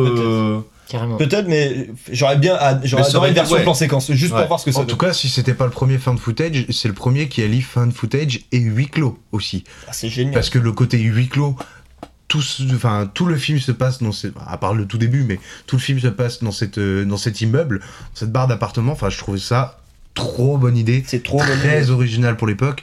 Et moi, je suis un peu comme toi aussi, Romain. Je l'ai vu petit, euh, 14-15 ans euh, au cinéma. Ça fait partie de mes premiers effrois aussi. euh, et euh, j'ai trouvé ça incroyable. euh. Ah, puis c'est généreux comme film en vrai, parce qu'il y a quand même un peu d'humour, il y a, enfin, il y a des trucs, euh, genre au début, bon, franchement au c'est marrant, mais dans la caserne. à chaque fois, mais. Non mais ah, en vrai c'est quand même c'est quand même marrant que dans la caserne je trouve euh, enfin comment elle interviewe les mecs et tout tu sens que des fois il y a des petits malaises et tout genre ils, ils interviewent à un moment donné un, pompier euh, le gars il sait pas trop où se mettre devant la caméra et tout genre quand t'as tu sais à un moment donné ils interviewent le Oscar je crois ou je sais plus comment il s'appelle Le vieux? Ouais le vieux là Ouais, c'est ouais, de la faute des chinois beau, machin vieux ouais ouais. attends ouais ça filme déjà et tout enfin genre il y a quand même de l'humour un peu enfin, Non, ironique les, c'est perso- pas- les personnages sont vraiment iconiques. Ouais. Et puis très rapidement, tu sais repérer ceux qui deviennent. euh, ceux qui deviennent un petit peu euh, pas en- emblématiques mais voilà t'as la mère de famille voilà le vieux beau et machin c'est vrai que t'as as un bon panel là de gens là Ah, rapidement t'arrives à les sa savoir petite moustache là, à lui, il est ouais, ah ouais, ouais, ouais, il est très Ouais. bien ouais. Tu sais, tu, tu le kiffes, tu le kiffes un peu au début, puis il commence à partir dans ses bails racistes. Là, je Ouais. fais, ah, il se fait mordre. Bah, tant mieux, tiens. Ouais. ah c'est trop marrant Et du, du coup, euh, non, non, euh, et puis euh, c'est de l'ambiance un peu glauque. Et puis voilà, sur la fin du film, où je trouve vraiment, là au niveau déco, ils se sont régalés. C'est le dernier appartement là. C'est, je sais pas, c'est trop bien fait. Le, le côté un peu religieux, machin, à moitié. Bon, Ah euh, il tombe contre, sur la cassette pour Attends, tout attends Romain, mais- dans cette euh, section, je préfère euh, prévenir, euh, on va spoiler grave. C'est en la der- 2008, la on der- a ça Oui, Enfin, mais 2007. justement. Non, mais c'est pour prévenir que dans l'émission, dans cette section, la le dernier film dont on parle, dont on débat, qu'on a tous vu, on, Ah oui, oui, on spoil grave. Faut ouais, qu'on ça, à chaque fois. on, lâche les chevaux. Bah Mais oui, sinon, bien on spoil Bon, tout le temps dans le podcast et on, arrête de faire. Parce que là, ça fait trois films en trois films. On, on dit Non, c'est juste la section du début, si on peut éviter. Mais le seul truc qui est un peu chelou, je trouve, dans le film, c'est que. Genre, le gars, il, enfin, genre, il est quand même mis dans des conditions extrêmes, extrêmes. Genre, quand à la fin, il y a plus de lumière, euh, il y a la bête, la machin, enfin, genre, c'est vraiment hardcore. Mais vraiment, genre, il filme encore. Je quoi. l'ai pas vu, je ne Bah, il n'a pas le choix de filmer. Alors, C'est oui, ça il y a- qui est bien oui, trouvé. alors, scénaristiquement, D'accord, il avec- n'a plus de choix. avec l'infrarouge. Avec l'infrarouge. mais, Ouais. mais Il entre. la caméra pour voir. C'est Oui. niveau implication Oui, euh, du cinéma. Mais c'est entre- c'est une idée Attends. brillantissime. Oui, ok, mais entre le moment où il y a euh, la caméra infrarouge et ce qui se passe quand même avant, qui est déjà hardcore, genre quand ils sont dans les escaliers, machin et tout, le gars il filme encore, genre, enfin. Ouais. Mais, mais après, en vrai, on s'en bat les couilles. Oui, genre, oui. on s'en- enfin, clair- clairement, on s'en fout. Mais t'as Enfin, vu l'ambiance là quand ils sont là, ils sont en train de chercher et tout, et là ils, ils parlent d'une. Voilà, en plus j'aime bien le côté un peu.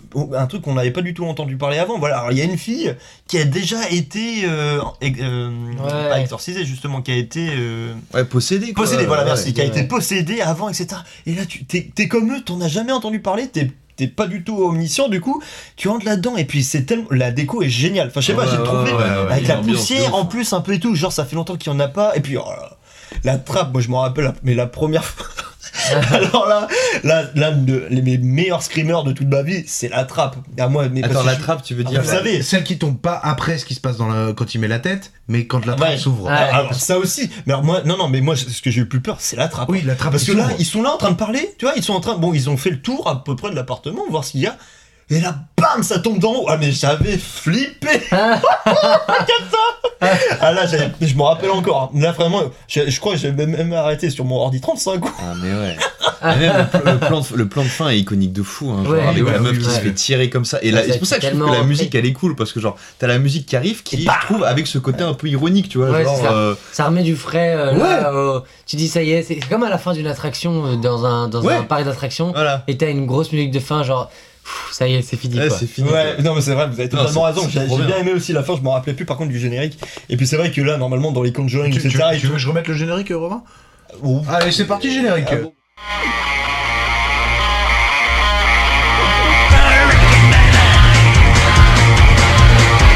Non, je plaisante, c'était juste pour le, fouquer- pour le faire partir. Ah, du coup, il est plus là. Du coup, il est plus là, mais c'est pas grave.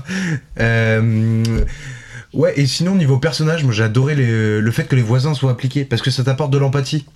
Euh, que tu, tu les vois vivre entre eux, évoluer entre eux, les relations qu'ils ont nouées, et même euh, toute l'ambiance sonore, je l'ai trouvé incroyable. Ah et bah je- ça, et ouais. en le revoyant, parce que je crois que je l'ai vu deux fois, euh, une fois au ciné quand j'étais petit, peut-être un an plus tard ou deux ans plus tard, et je l'ai pas revu depuis, donc ça fait peut-être dix ans que je l'ai pas revu. Et là, en réentendant tous les petits bruits de Toki, les trucs comme ça, je me suis rappelé que t'es trop dans l'ambiance avec eux, c'est tellement immersif. Ouais. Le côté fin de footage. euh, Ah, puis ça euh, gueule tout le temps, la meuf Et elle gueule tout le temps. Ah là là, ouais. Ça gueule tout le temps. Euh, ma copine, elle voulait pas regarder parce que c'est un film d'horreur. Et du coup, elle était en train de travailler au bureau, là, ici. Et elle, elle me disait euh, Ouais, mais ça gueule un peu dans ton film. Je suis Ouais, ouais, ça gueule un peu. Passe son temps à gueuler. Mais les, les, les personnages sont hyper, euh, hyper euh, clichés et très attachants, justement, mais, mais parce qu'on disait. Enfin, moi je suis pas trop d'accord avec, euh, avec Romain qui est, qui est parti euh, pisser. Je sais pas si tu m'entends, Romain. T'es là, Romain? Oui, je suis là, pardon. Et- et- On l'entend de loin. On, on l'entend l'entend de de loin. loin. Euh, bravo, t'as Ouais. lavé les mains avant de toucher le Mais, micro. mais Merci. je, je trouve ça, je trouve ça justement intéressant qu'il n'y ait pas de plan séquence parce que, comme, comme le disait Sacha, ça amène plein d'idées de mise en scène qui sont hyper intéressantes. Euh, Lesquels exactement Bah, bah, bah, par exemple, tu, tu vois, tu vois euh, quand, quand on arrive dans l'immeuble, t'as euh, la, la petite euh, qui, qui va, La qui, petite, j'ai tellement noté des trucs sur elle. qui, va, qui va devenir le, bah, presque le patient zéro Bah, de ouais, ouais. l'immeuble en tout cas, Ouais, de l'immeuble, ouais. et, euh, et qui filme avec une petite caméscope, un, petit- un petit caméscope de merde, et en fait c'est elle qui rallume la caméra, tu vois, genre, il y a, y a, pour un scénario qui est improvisé, parce que on- on, on peut dire comment ça a été fait, c'est que euh, les, les comédiens étaient pas trop au courant de ce qui allait se passer par la suite. Ah ouais? Ouais, les, Ah, les euh, comédiens savaient pas. euh, J'ai pas vu ça dans les anecdotes hallucinées, moi. Moi non plus. Ah, moi j'ai vu ça dans. dans, dans je, mets, je mets mes sources. Ah, monsieur connaît. Il invente en fait. Non, c'est Wikipédia.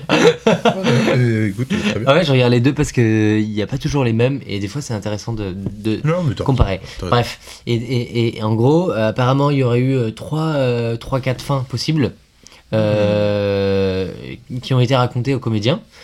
Euh, toutes, euh, dans, dans toutes, euh, Manue- Manuela euh, s'en sortait. Angela. Angela, la journaliste. oui, le journaliste, Ah, parce que Manuela, c'est le pompier. bah oui, Manuela, je crois que c'est la comédienne, je sais plus. Bref. Manuela, c'est la comédienne. Bah, la, la journaliste s'en sortait euh, par euh, voilà mais en gros personne n'était au courant qu'elle allait euh, qu'elle allait mourir à la fin et mais dans tous les cas euh, voilà ils savaient pas ce qu'ils allaient tourner après et du coup euh, tout ça euh, mène à une construction de film qui est complètement différente de si tu fais un plan séquence où là bah du coup t'es complètement au courant Ouais, c'est vrai. comme comme euh, par exemple le, le, le- le fait que au début du film, le pompier tombe euh, du. Ça, il le savait pas Troisième. Et... Non, il le savait pas. Oh mon dieu. C'est pas dans que- les anecdotes hallucinées, ça? Non, même pas. Je suis déçu. Parce que ouais, c'est vrai que un moment, bon, il y a la, première attaque vient du, pour raconter un petit peu pour ceux qui ne l'auraient éventuellement pas vu, la première attaque vient dans l'appartement de la vieille, de la vieille qui a appelé à l'aide. Donc il panique un peu parce que la vieille a mordu le chef de la police, donc c'est la panique. Bon, le bas de combat, tout le monde descend. euh, Ah mon dieu, faut, faut le sortir. Ils peuvent pas sortir parce qu'ils sont euh, enfermés par, euh, par le service sanitaire euh, de Barcelone. Enfin, ils, ils ont pas le droit de sortir de la de l'immeuble. Donc euh, tous les voisins en bas, tout le monde panique, il y a du sang partout, ça c'est la chéquique à ma mort. Et ça a l'air de se calmer un tout petit peu. Et là d'un coup, boum, il y a le Ouais. pompier qui était resté en haut, dans l'appart de la Ouais. vieille, qui tombe d'un coup. Et euh, ah, tu t'y attends tellement ouf. pas à ça. Mais le, Ouais. le scénario est trop trop bien ficelé. hein. Le Ouais. scénario, Mm. enfin, je trouve les rebondissements, le, tu sais, le fait que t'es euh, le père euh, asiate aussi qui soit encore euh, là-haut, Ouais. l'histoire du chien, de machin, enfin, genre c'est franchement pour un, a- film a- pas très long. Il y a Jennifer qui est un peu, un peu grillée. Genre, moi, dès la première fois que je l'ai vue, une petite fille qui est un peu creepy et tout, je fais bon, bah, Jennifer fait flipper acte 1, Jennifer fait flipper acte 3. J'ai me- Oui Euh, Jennifer fait flipper acte 3, c'est quand elle rallume la caméra et qu'elle regarde la Ah caméra, ouais. genre comme ça. Et j'ai noté, ah, Jennifer à nouveau, Jennifer acte 4, ah bah, elle dégueule sur la mer et elle meurt tout le monde. Donc, euh, voilà. Mais tu sais, par rapport au côté, Elle, elle a un peu improvis- grillé, le quoi. côté improvisation que tu disais, c'est- en fait, quand ils euh, découvrent euh, le corps de la vieille dame, en fait, ils avancent dans un long couloir, et en fait, il y a un moment donné où, en gros, il y a un flic qui se retourne. Enfin, non, Qui fait caméraman tape dans le. Ouais, qui fait tomber un truc. Je sais pas si t'as vu ça, c'est une interview, je crois, du- d'un des deux réals, enfin, que j'ai vu là euh, récemment, où il disait qu'en fait, euh, bah, le gars a vraiment eu peur, quoi, que, enfin, en gros, il y a un truc qui est tombé, du coup, t'es genre, putain, merde, c'est quoi ce qui se passe, tu vois. Et ça, du coup, tu le captes à la caméra. Et ça qui est intéressant. Et c'est pour ça, juste pour terminer par rapport à la mise en scène, je trouve que c'est intéressant quand même qu'il y ait un peu de montage. Par exemple, euh, bah justement le Oscar là, euh, le, Le vieux beau enfin le, je sais pas qu'il s'appelle Oscar, mais j'ai envie de l'appeler Oscar, le, le- le vieux beau. Euh, ouais, en fait, ils changent le dispositif et à ce moment-là, ils sont plus en mode caméra, pas qui capte le réel en mode fond footage, mais vraiment caméra télé, reportage, où tac, ils cadrent, ils essayent de prendre, de prendre un bon axe, etc. Et du coup, ça c'est intéressant. Je trouve que même si ça reste du fond footage, il y a différents points de vue qui, bah, du coup, sont sublimés aussi par le montage qui bah voilà, permet des fois de faire des passages un peu reportage, des passages où la caméra, bah, comme tu disais tout à l'heure, du shaky cam, donc du coup la caméra qui, qui shake, euh, qui bouge dans tous les sens. Du rembobinage aussi. hein. Oui, ça aussi. Ouais, alors ça, ça, c'est exactement ça, par une super contre, idée. bah, je l'ai pas compris, moi, celle-là. Bah, alors, c'est peut-être mal utilisé. Bah, ouais, parce Enfin, que ça, ça moi, sert tu vois, pas à grand chose. même pris dans mes En soi, notes, ça sert à rien. Par contre, le rewind, Mais- je le comprends pas. quoi. Mais, mais en tout cas, tu sens qu'ils ont un matériel et qu'ils l'utilisent à, à- qu'ils essayent vraiment de l'utiliser. Ouais. Et c'est ça, ça, ça, je- ça, Ouais, mais trouve du coup, ça te, sort, ça te sort un peu du, du fan footage parce que est-ce que quand tu filmes et que tu rewind la bande, est-ce que ça filme le fait que tu rewind la bande? C'est un artifice de montage qu'on va très précis.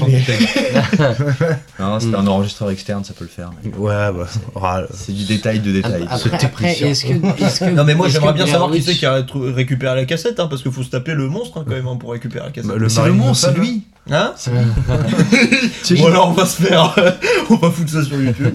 Mais est-ce que Blair Witch, ça, est-ce que Blair Witch, ça commence par, euh, par justement quelqu'un qui récupère la caméra et qui dit tiens on va regarder un film Non. ou non? Non, non, c'est. euh, en fait, même c'est plus. tu, tu vois la, tu, tu vois C'est la, pas la des- cassette des bons directement, Ouais. et c'est et c'est à la fin, c'est- t'as genre un petit, un petit carton qui te dit euh, cette cassette a été trouvée euh, dans une caméra trouvée à l'orée de la, la forêt de Blair Witch, euh, machin, tu vois. Ok. Et euh, donc c'est c'est juste comme ça. euh. Ça a jamais, ça- tu vois jamais, à part le film Creeper, si je dis pas de la merde, où t'as quelqu'un qui récupère la cassette, où il poste le, le tueur poste la cassette, mais c'est tout. Euh, mais sinon, euh, je crois que dans le fan footage en général, on voit pas ceux. Enfin, tu, le spectateur est celui qui découvre la cassette, si tu veux. Ouais. C'est pas quelqu'un qui découvre la cassette et qui met la bande. Mm. Alors, je peux me tromper, il peut y avoir d'autres exemples, hein, bien sûr. Publicity. Mais euh, euh, en général, euh, non, c'est le spectateur français. est celui qui découvre la cassette. Et euh, donc, euh, oui, et effectivement, personne ne peut récupérer la cassette s'il faut passer le grand Marilyn Manson là, qui fait flipper. euh, dans- C'est pas pour Marilyn Manson. Ah, c'est pas, c'est- c'est pas lui qui te fait flipper euh, à l'étage Je vous jure c'est la trappe. Non, mais c'est tout con, mais il y a des éléments comme ça, je trouve, de mise en scène qui sont super intéressants. La trappe, rien que tu sais, à travers les, les, les fenêtres, genre, tu sais, euh, t'imagines tout un dispositif de sécurité, de, de flics, de machin et tout. En vrai, tu vois quoi? Tu vois juste un flic à un moment donné, enfin, tu vois une silhouette, donc tu vois même pas les détails du costume. Ça se trouve, le costume il est cheapo, ça souhait, mais tu vois juste la silhouette, t'as des grandes bâches, de la lumière, et puis après tout joue au son. Et enfin, enfin, en tout cas, c'est fort. Moi, j'imaginais vraiment l'ambiance- qu'il y avait un dispositif de ouf, t'entends des bruits d'hélico. Le voilà, ça y est, quoi. il est- il est dingue. Euh, L'ambiance sonore est incroyable. Bah, euh, toujours euh, cette règle immuable du cinéma, du show don't tell. euh, vaut mieux euh, Raconter que montrer. Ah, montrer que raconter. Et surtout là, avec le, le, le, le film d'horreur, c'est euh, ce qu'il y a de pire, c'est ce que tu imagines, c'est le hors-champ, tu vois. Donc le, le hors-champ marche super bien. Et en plus, je trouve que c'est intéressant. Bah, enfin, après, bon, je sais pas, mais le fait aussi qu'on ait traversé euh, bah, une pandémie comme le Covid, genre, je trouve ça euh, Ouais. marrant. Enfin, moi, ça me faisait penser, tu sais, le côté. Mais non, mais tu sais, genre, le côté, voilà, les, les- avec la variole du singe qui arrive, Mais euh, je frotte les Ah là, joliment pollué. Non, mais tu sais, comment les gens réagissent en, en cas de, en cas de crise comme ça, quoi. Genre, les gars, ils sont confinés entre eux, tac. euh, Mm. Enfin, bref, je trouve que. Enfin, tu vois, comparé, genre. ça, ça prend un écho nouveau. Avec, ouais, euh, voilà quoi. Mais surtout, surtout, je trouve que ça a bien compris le sujet comparé à d'autres films qui ont voulu surfer un peu sur la vague du Covid, qui ont voulu faire des films comme par exemple dernièrement il y a eu euh, Big Bug, je crois, il s'appelle. Oui. C'était sur la vague du Covid, ça? Enfin, Bah sur- non, mais ça en parle un peu quoi, genre Parce en mode. Euh, qui a sorti un film genre euh, 10 rues de la. Oui Euh, aussi, c'est aussi. L'humanité ou je sais pas quoi qu'elle Il y avait encore un autre truc sur Amazon, je crois, avec des gens qui sont en visio. Ouais, Et, un euh, tueur, non? Oui, enfin. C'est avec Michael Youn, ça, c'est. Ah, ça, c'est- ça c'était un film qui était avant le Covid déjà, un film d'horreur. euh, Euh, Rec. en gros- Non, Non, mais c'est- en non, fait, ça, c'est un truc où il pouvait pas, il pouvait pas partir de la webcam, sinon Non, il se faisait tuer. c'est ou je sais ça, pas c'est quoi. qu'en fait, de base, c'est un film américain euh, qui, qui utilise ce principe-là. Et après le truc euh, pandémie Covid, t'as Amazon qui a financé un film français où ils peuvent pas partir de leur appartement, sur, enfin, qui fonctionne sur le même principe de visio webcam, mais s'ils peuvent pas partir de l'appartement, c'est à cause du Covid, pas parce que le tueur leur dit tu peux pas quoi. s'appelle D'accord. Connecté. Connecté, ouais, ça c'est le film français. Connecté. Danny Boone, euh, François Xavier de Maison. euh, Oh bah il y a tout le monde, hein. Euh, Stéphane de Groot. euh, Mais voilà, Stéphane de Groot, il a joué aussi dans Big Bud. Enfin, Ouais, c'est L'acteur ouais. Covid quoi. Ouais. Voilà, un samedi soir pendant le confinement, un groupe de très bons amis se connecte en ligne pour partager un apéritif visuel. Voilà. Soudain, l'un d'entre eux est agressé et séquestré en direct par un inconnu sous les yeux de ses amis qui assistent à la scène, impuissants derrière leurs écrans. Ils ne vont pas tarder à découvrir que ce mystérieux inconnu connaît parfaitement tous les pires secrets qu'il compte faire éclater au grand jour. Mais je crois, je qu'en fait c'est trop, mal, trop mal fait parce que tu vois tout un groupe de potes et euh, sur l'apéro justement, il y en a qu'un seul qui manque. Et euh, bizarrement, le mystérieux kidnappeur, il a la même voix que celui qui manque. Non mais enfin bref. Mais donc voilà, du coup, ça pour dire que je trouve que ça a très bien euh, que ça a très bien euh, compris son sujet et que euh, enfin voilà les, les Il a compris son média. Ouais, voilà, ça a compris son média, ça a compris son sujet dans la forme comme dans le fond. Toutes les choses dont ça parle, des, de peur, d'angoisse, de machin, ça le comprend très bien et je pense que c'est un film qui euh, bah même si voilà euh, euh, enfin avec le temps euh, vieillira forcément sur le dispositif en tout Ouais, cas je suis- sur le fond Ah, je suis pas sûr parce que Bah, je sur que le fond, je trouve ça assez quoi, ouais. Et, et même sur la forme parce que tu vois les VFX, euh, la prothèse Ah quand t'as oui, la oui, vieille oui. qui arrache le cou du, du flic là au tout début. non mais euh, c'est ça doit être un film de 2007. Ah, mais je trouve que ça marche Non, très, mais très je, bien je- je encore. parlais plus sur le côté euh, fond de footage parce que du coup, c'est un truc qui fait très années 2000, surtout avec les caméras, machin et tout. Et à l'heure où maintenant tout le monde se filme avec des smartphones en format vertical, je sais pas si genre les gens, euh, enfin, ça aura la même portée. Tu vois, c'est comme par exemple un film comme, euh, euh, je sais plus si on en avait parlé la dernière fois. Euh, euh, oh, c'est pas grave, je peux, je peux, je, je veux que j'y aille si vous voulez. Oh, ça va C'est pas ça. Oh là là Non, c'est que pas grave, ma c'est copine arrive, pas donc j'ai demandé à Romain de fermer la porte, même s'il fait chaud. Et tu m'as dit de fermer la gueule aussi. Mais- euh, dans l'oreille, euh, J'ai très bien entendu. Oh, tu veux un câlin Oui. Allez. Euh, bref, en tout cas, très bon film. Euh, oui, est-ce que vous avez quelque chose d'autre à dire sur le film euh, On a beaucoup dit. Vous avez, vous avez passé un bon moment, j'ai l'impression. Ça va, c'était un moment. euh. C'était- notre premier film d'horreur, c'est une bonne reco. C'était bien, On va, on, on- parler de on- ça. et on, on Et- continuera à en parler des films d'horreur. Je pense que je vais vous en relancer quelques-uns quand même. Tu vas être le spécialiste. le, le... Non, mais euh, je vais vous en balancer. Pardon, excuse-moi. Non, attends, non, je non, t'ai non, coupé, t'ai totalement coupé. Je suis aussi, je t'ai désolé. j'avais rien à dire. On s'est coupé tous les c'est deux. incroyable. C'est fou. Non, non. Mais Sacha Oui. Ah. Non, que je le voyais sur son portable, du coup je, le trigger un peu. Non, je rien Non, dire. je- je- Ah, je, je sais pas pourquoi, j'étais j'étais en train de lire un avis de. Pendant que Euh, Sacha parlait Bah, mais bravo. oui. Bah, bravo, bah, bah, Non, non, Et moi j'ai écouté. Il n'y a plus de respect. Non, moi un avis euh, de. sur le film de, sur Rec- de Rectum. C'est c'est un utilisateur. Enfin, C'est un halluciné utilisateur qui s'appelle. Ah, il a adoré le film. Ah non, de sens critique Euh, ouais, et, je- et je- et je trouve qu'il a un avis euh, vraiment intéressant parce qu'il dit que en fait, Oui, ça va, on a compris. lui, il a pas trop kiffé le film parce que il a du mal à croire, euh, il a du mal à croire au film de zombies parce que selon lui, il y a une vraie solution. Selon, Si, seulement selon moi, face à un zombie, il y a une solution radicale dite la solution de la masse. Un bon coup de massue en pleine poire et généralement le putride, il fait pas son fier. Et après, De plus, un zombie est généralement con comme une pelle, ce qui nous permet de lui la foutre dans la tronche. Ok, Rectum, merci. Super, Voilà. on applaudit Rectum. Mm.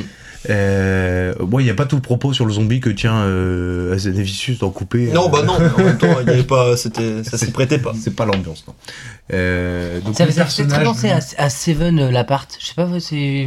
Bah c'est ce Ça côté un peu, un peu, un peu, un peu noir, ouais. un peu. Ouais. Ah, la part du haut, tu veux dire? Ouais, Oui, avec, euh, en les fait, photographies. C'est un décor trucs, euh, euh, foisonnant où il y a plein de trucs Ouais. partout. euh. Puis des fois, des, des fois un peu trop, tu te dis que le, le- à la déco, ils, ils avaient plus trop d'idées. Genre, par exemple, t'as Oh, une c'est photo pas d'une- vrai. Alors là, non, non, non, non, c'est riche et tout. ça. Non, je, je titille.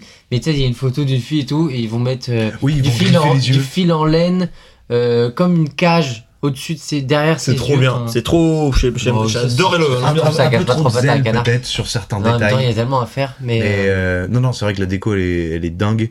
Et euh, je- j'espère qu'elles ont eu du temps, ou qu'ils, elles, Et- et- ont eu et- du temps pour et- faire la déco. Ouais. Parce qu'à mon avis, une déco comme ça, ça demande extrêmement de temps. Vous savez en combien de temps il était tourné le film? Pendant Ah, je combien de sais- temps? En combien de temps il a été tourné? Je sais, En j'ai deux peu- heures. Non, c'est pareil. Mais d'ailleurs, le, le, le, comé- le comédien qui joue euh, la vieille folle de la fin, là, Le comédien qui joue la vieille folle de la fin le, le, le, le- le monstre final, Ah, ok. Marilyn Eh ben- Manson, moi je l'appelle. Marilyn Manson, si tu veux, et ben, vous avez pas d'anecdote hallucinée là-dessus? Non, il y a Ah, rien du C'est tout. nul halluciné Bah, en fait. Franchement, halluciné, c'est plus ce que c'était. hein. Bah ouais. Moi, j'ai trois, été, euh, j'ai trois pauvres anecdotes. Euh, les réalisateurs, ils avaient déjà travaillé ensemble. Ils avaient fait un documentaire sur la Star Academy espagnole. Oula. Du coup, euh, tu vois, ils s'appropriaient déjà les codes de la télé. Hein Bah oui. Euh, c'est inspiré du jeu Resident Evil, bah, dans certains plans. Ouais. Et euh, Ah, peut-être sur les points de vue. j'avais la bande-annonce, c'est le, public qui est, qui est filmé et c'est tout. Ok, Ouais. Vas-y, alors balance-nous tes anecdotes. euh, C'est tes- ouais, c'est c'est une petite anecdote. Ouais, hein, mais quand même, comme on ça, prend, tu vois, on aime bien. patate C'est, canard, moi. c'est- c'est- ouais, j'aime bien. Allez, j'y vais. Allez, vas-y. C'est parti. Euh, la vieille folle de la fin, parce que c'est censé être une dame. Oui. Euh, En même temps, la dessin qui pointe jusqu'au genou. euh, Exactement. C'est pour ça que c'est une femme. Et ben en fait, elle est en fait jouée par un homme qui s'appelle Javier Botet. euh, et qui, euh, qui est un peu un spécialiste euh, pour les films d'horreur parce qu'il a une maladie qui s'appelle le syndrome de Marfan. Euh, Marfan, Marfan, je pense qu'on dit Marfan, euh, et qui en fait euh, fait de lui, euh, enfin c'est c'est quelqu'un de- de- d'assez grand Ouais. et d'extrêmement fin. Ouais. de Ah. fin, genre vraiment genre euh, Il a déjà un physique atypique quoi. il a un coup, euh, physique très très très atypique et, et c'est et, et c'est beau de voir euh, des comédiens qui, qui- Jouer des monstres non mais alors je non mais Tiens, surtout, le nain, tu vas jouer un gnome, tiens, toi, tu vas jouer un machin. non mais c'est surtout que lui Les gens il a, différents, on les montre du doigt. il a un physique, il a un physique assez assez assez terrible euh, voilà et il en a fait un son métier et, et, et il en vit bien parce que voilà il fait des il fait des films euh, Oui, c'est pas le seul alors qui, qui est fait où il joue un monstre quoi, du coup. Ah, c'est euh, pas le c'est pas le seul ouais il y a bah alors si je mets filmographie après moi je suis pas spécialiste des films d'horreur Là, tu vois il joue dans t'es pas spécialiste des films d'horreur, hein, Tanguy? Conjuring euh. Putain, moi je me. Insidious tu vois Bah, et en fait, Scary, Scary, non, Scary Stories. Bref, il a fait, il a fait pas, pas mal de films. Ouais, moi, moi je, je regardais moins de films d'horreur parce que je. Bah, tu sais, en fait, tu regardes, des, tu regardes des films avec tes potes et tout. Et moi, je regardais pas trop de films avec mon pote. Enfin, regarder des films. euh, Même bourré? Bah. Que toi qui regardes des films Non, à 11 ans, c'est pas normal. c'est pas normal. Non, mais en fait, ça dépend vachement. Enfin, les films que tu regardes dépendent vachement de ton entourage, soit familial, soit amical. Et euh, voilà, avec mes potes, on regardait pas trop. de- Déjà, on regardait pas non plus énormément de films, on regardait surtout des, des docus de sport. Waouh.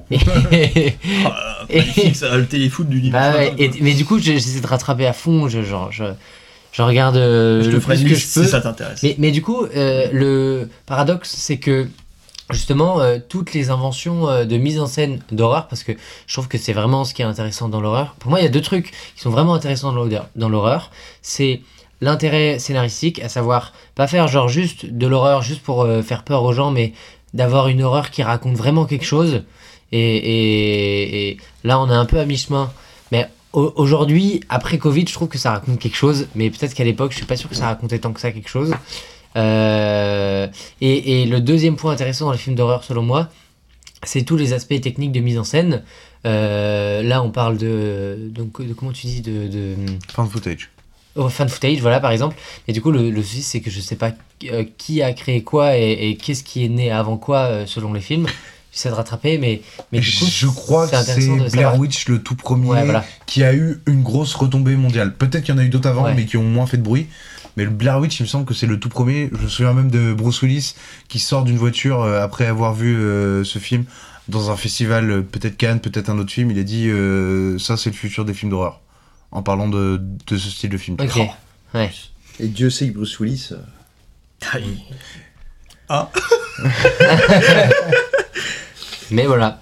En tout cas, c'était intéressant de parler de films d'horreur. C'est- c'est- c'est- c'est- Tout, tout à fait. Donc, euh, Romain, tu, j'ai cru comprendre que tu allais nous recommander assez régulièrement des, des films Bah, d'horreur. non, mais on peut en parler, c'est vrai. J'aime j'aime bien les films d'horreur et c'est justement un genre que bah, je trouve qu'on ne parle pas assez. Alors que même s'il est très codifié, il, il y a des ressorts narratifs souvent intéressants. En fait, ce que je voulais te dire tout à l'heure, c'était que euh, souvent, euh, dans les films d'horreur, en fait, tu vas, te, tu vas te taper 10 films d'horreur, tu vas en avoir d'autres bien. T'as peu découragé euh, euh, pour regarder des films d'horreur. il y a beaucoup de nanars. en Bah, c'est ça. Bah, même pas des nanars, parce qu'encore un nanar, tu peux y trouver quelque chose, c'est assez drôle. Euh, T'as vraiment juste beaucoup de merde, beaucoup de bouse.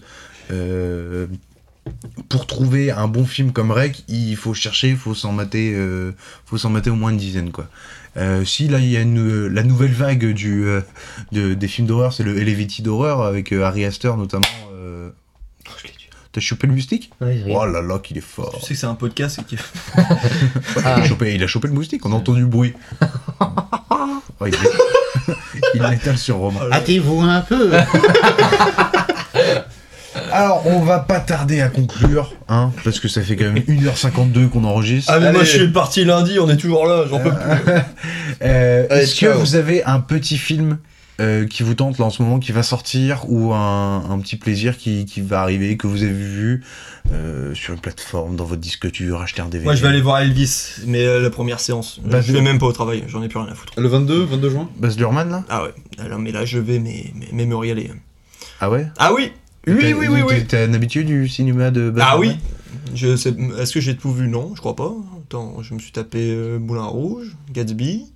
Gatsby, qu'est-ce qu'il est bien. Euh, oui, mais j'ai pas vu que ça, hein, attention. Hum, Habile, bon bref, non, j'en ai vu pas mal de, de Baz Luhrmann, je suis fan de ce qu'il fait. plus fan de Baz Luhrmann ou de J'adore Elvis, je suis fan d'Elvis, donc automatiquement. Je t'ai jamais vu chanter du Elvis. hein. Hey Pourtant, Dieu sait que tu me casses les couilles avec du PNL et du, du Damso. Ouais.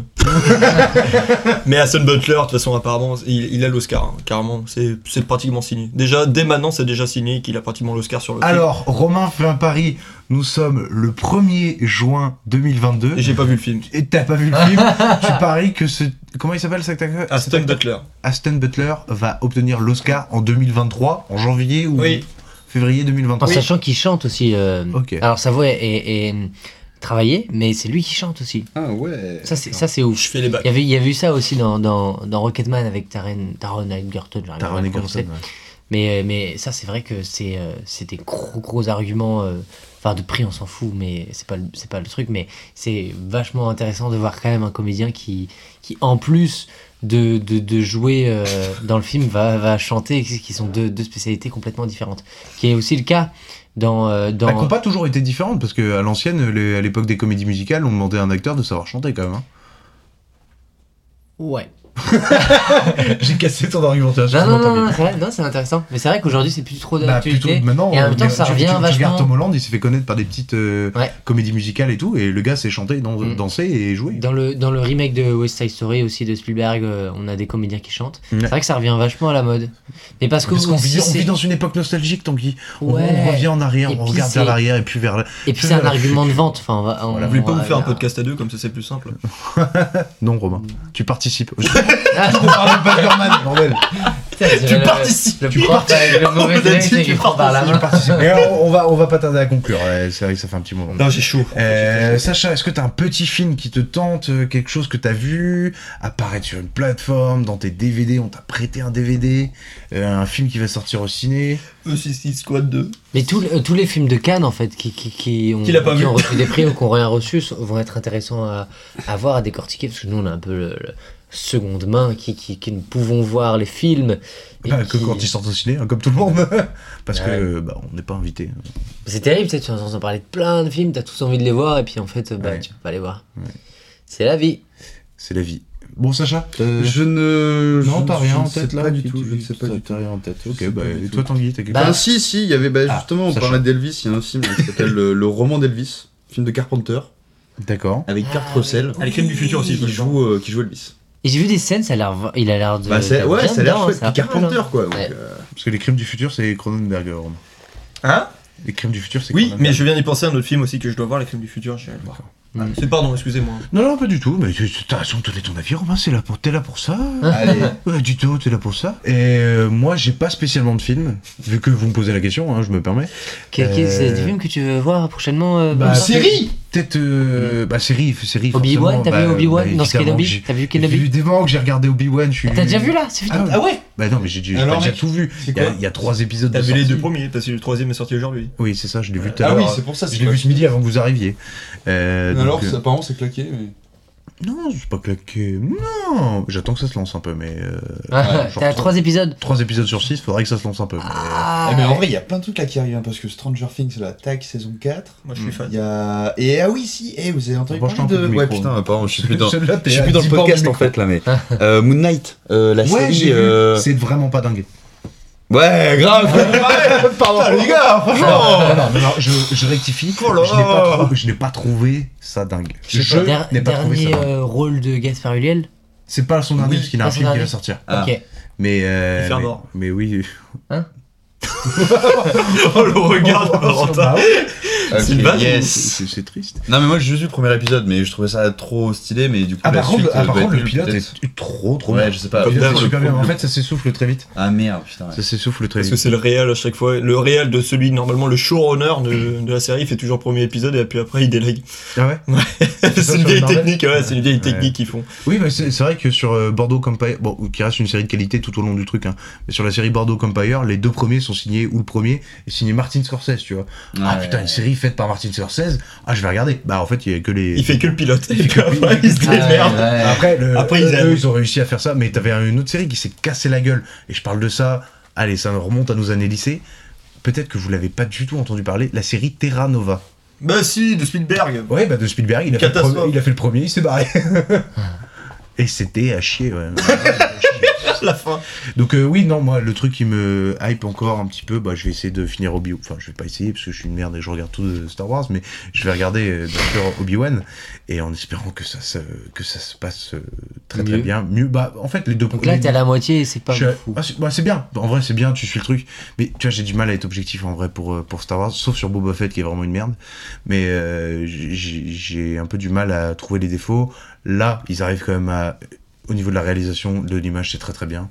Et on va voir ce que ça donne sur la suite, voilà, tout simplement. Il y a Iden Christensen pour l'instant où il arrive à la fin. où- Euh, Il y a Eden dans le troisième, on le voit. Même à la fin du 2, tu le vois. Ok. Mais euh, en fait, pour reconnaître. euh, C'est avant, c'est avant euh, qu'il soit Dark Vador du coup. C'est quoi? C'est. Bah non, parce qu'à la fin du 3, il est Dark Vador. Et en fait, la série se passe quand dans, dans entre, le l'univers Star 3, Wars entre- entre le 3 et le 4. Les deux. Attends, Romain et Sacha sont en train de s'envoyer des messages. J'ai hâte de lire les messages à la fin. Il y a une grosse marque sur le fond. Bah oui, parce que tu mets ton casque. euh, Je sais pas mettre un Ouais, casque. tu sais pas mettre un casque. T'es pas une licorne, Romain, tu es, tu es un humain. Et pourtant. Mais bref, voilà, je vais regarder ça et je vais sûrement essayer de voir le film de Cronenberg également. Et, euh, et puis voilà. Bon, bah pour ceux qui nous ont écoutés jusque-là, malgré les 10 dernières minutes qui sont cataclysmiques, Allez merci de nous manger. avoir hein. écoutés. Enfin, faites une pieuse. Faites, faites une pause, euh, bou- bougez-vous, mangez, bougez. Je sais pas pourquoi je dis ça, parce que je te vois boire. Rien à voir d'ailleurs. Et euh, n'hésitez pas. N'hésitez Parce que je te vois boire. N'hésitez pas à liker l'épisode sur toutes les plateformes euh, Apple, Spotify, euh, pas sur YouTube parce que j'ai grave la flemme de faire un truc YouTube, mais Apple, Spotify, Deezer, euh, même sur euh, l'appli PodCloud si vous l'avez. Likez, partagez, abonnez-vous, parlez-en autour de vous si ça vous plaît. Merci de nous avoir écoutés et je vous laisse sur la douce chanson du générique de fin de Rec. Au revoir.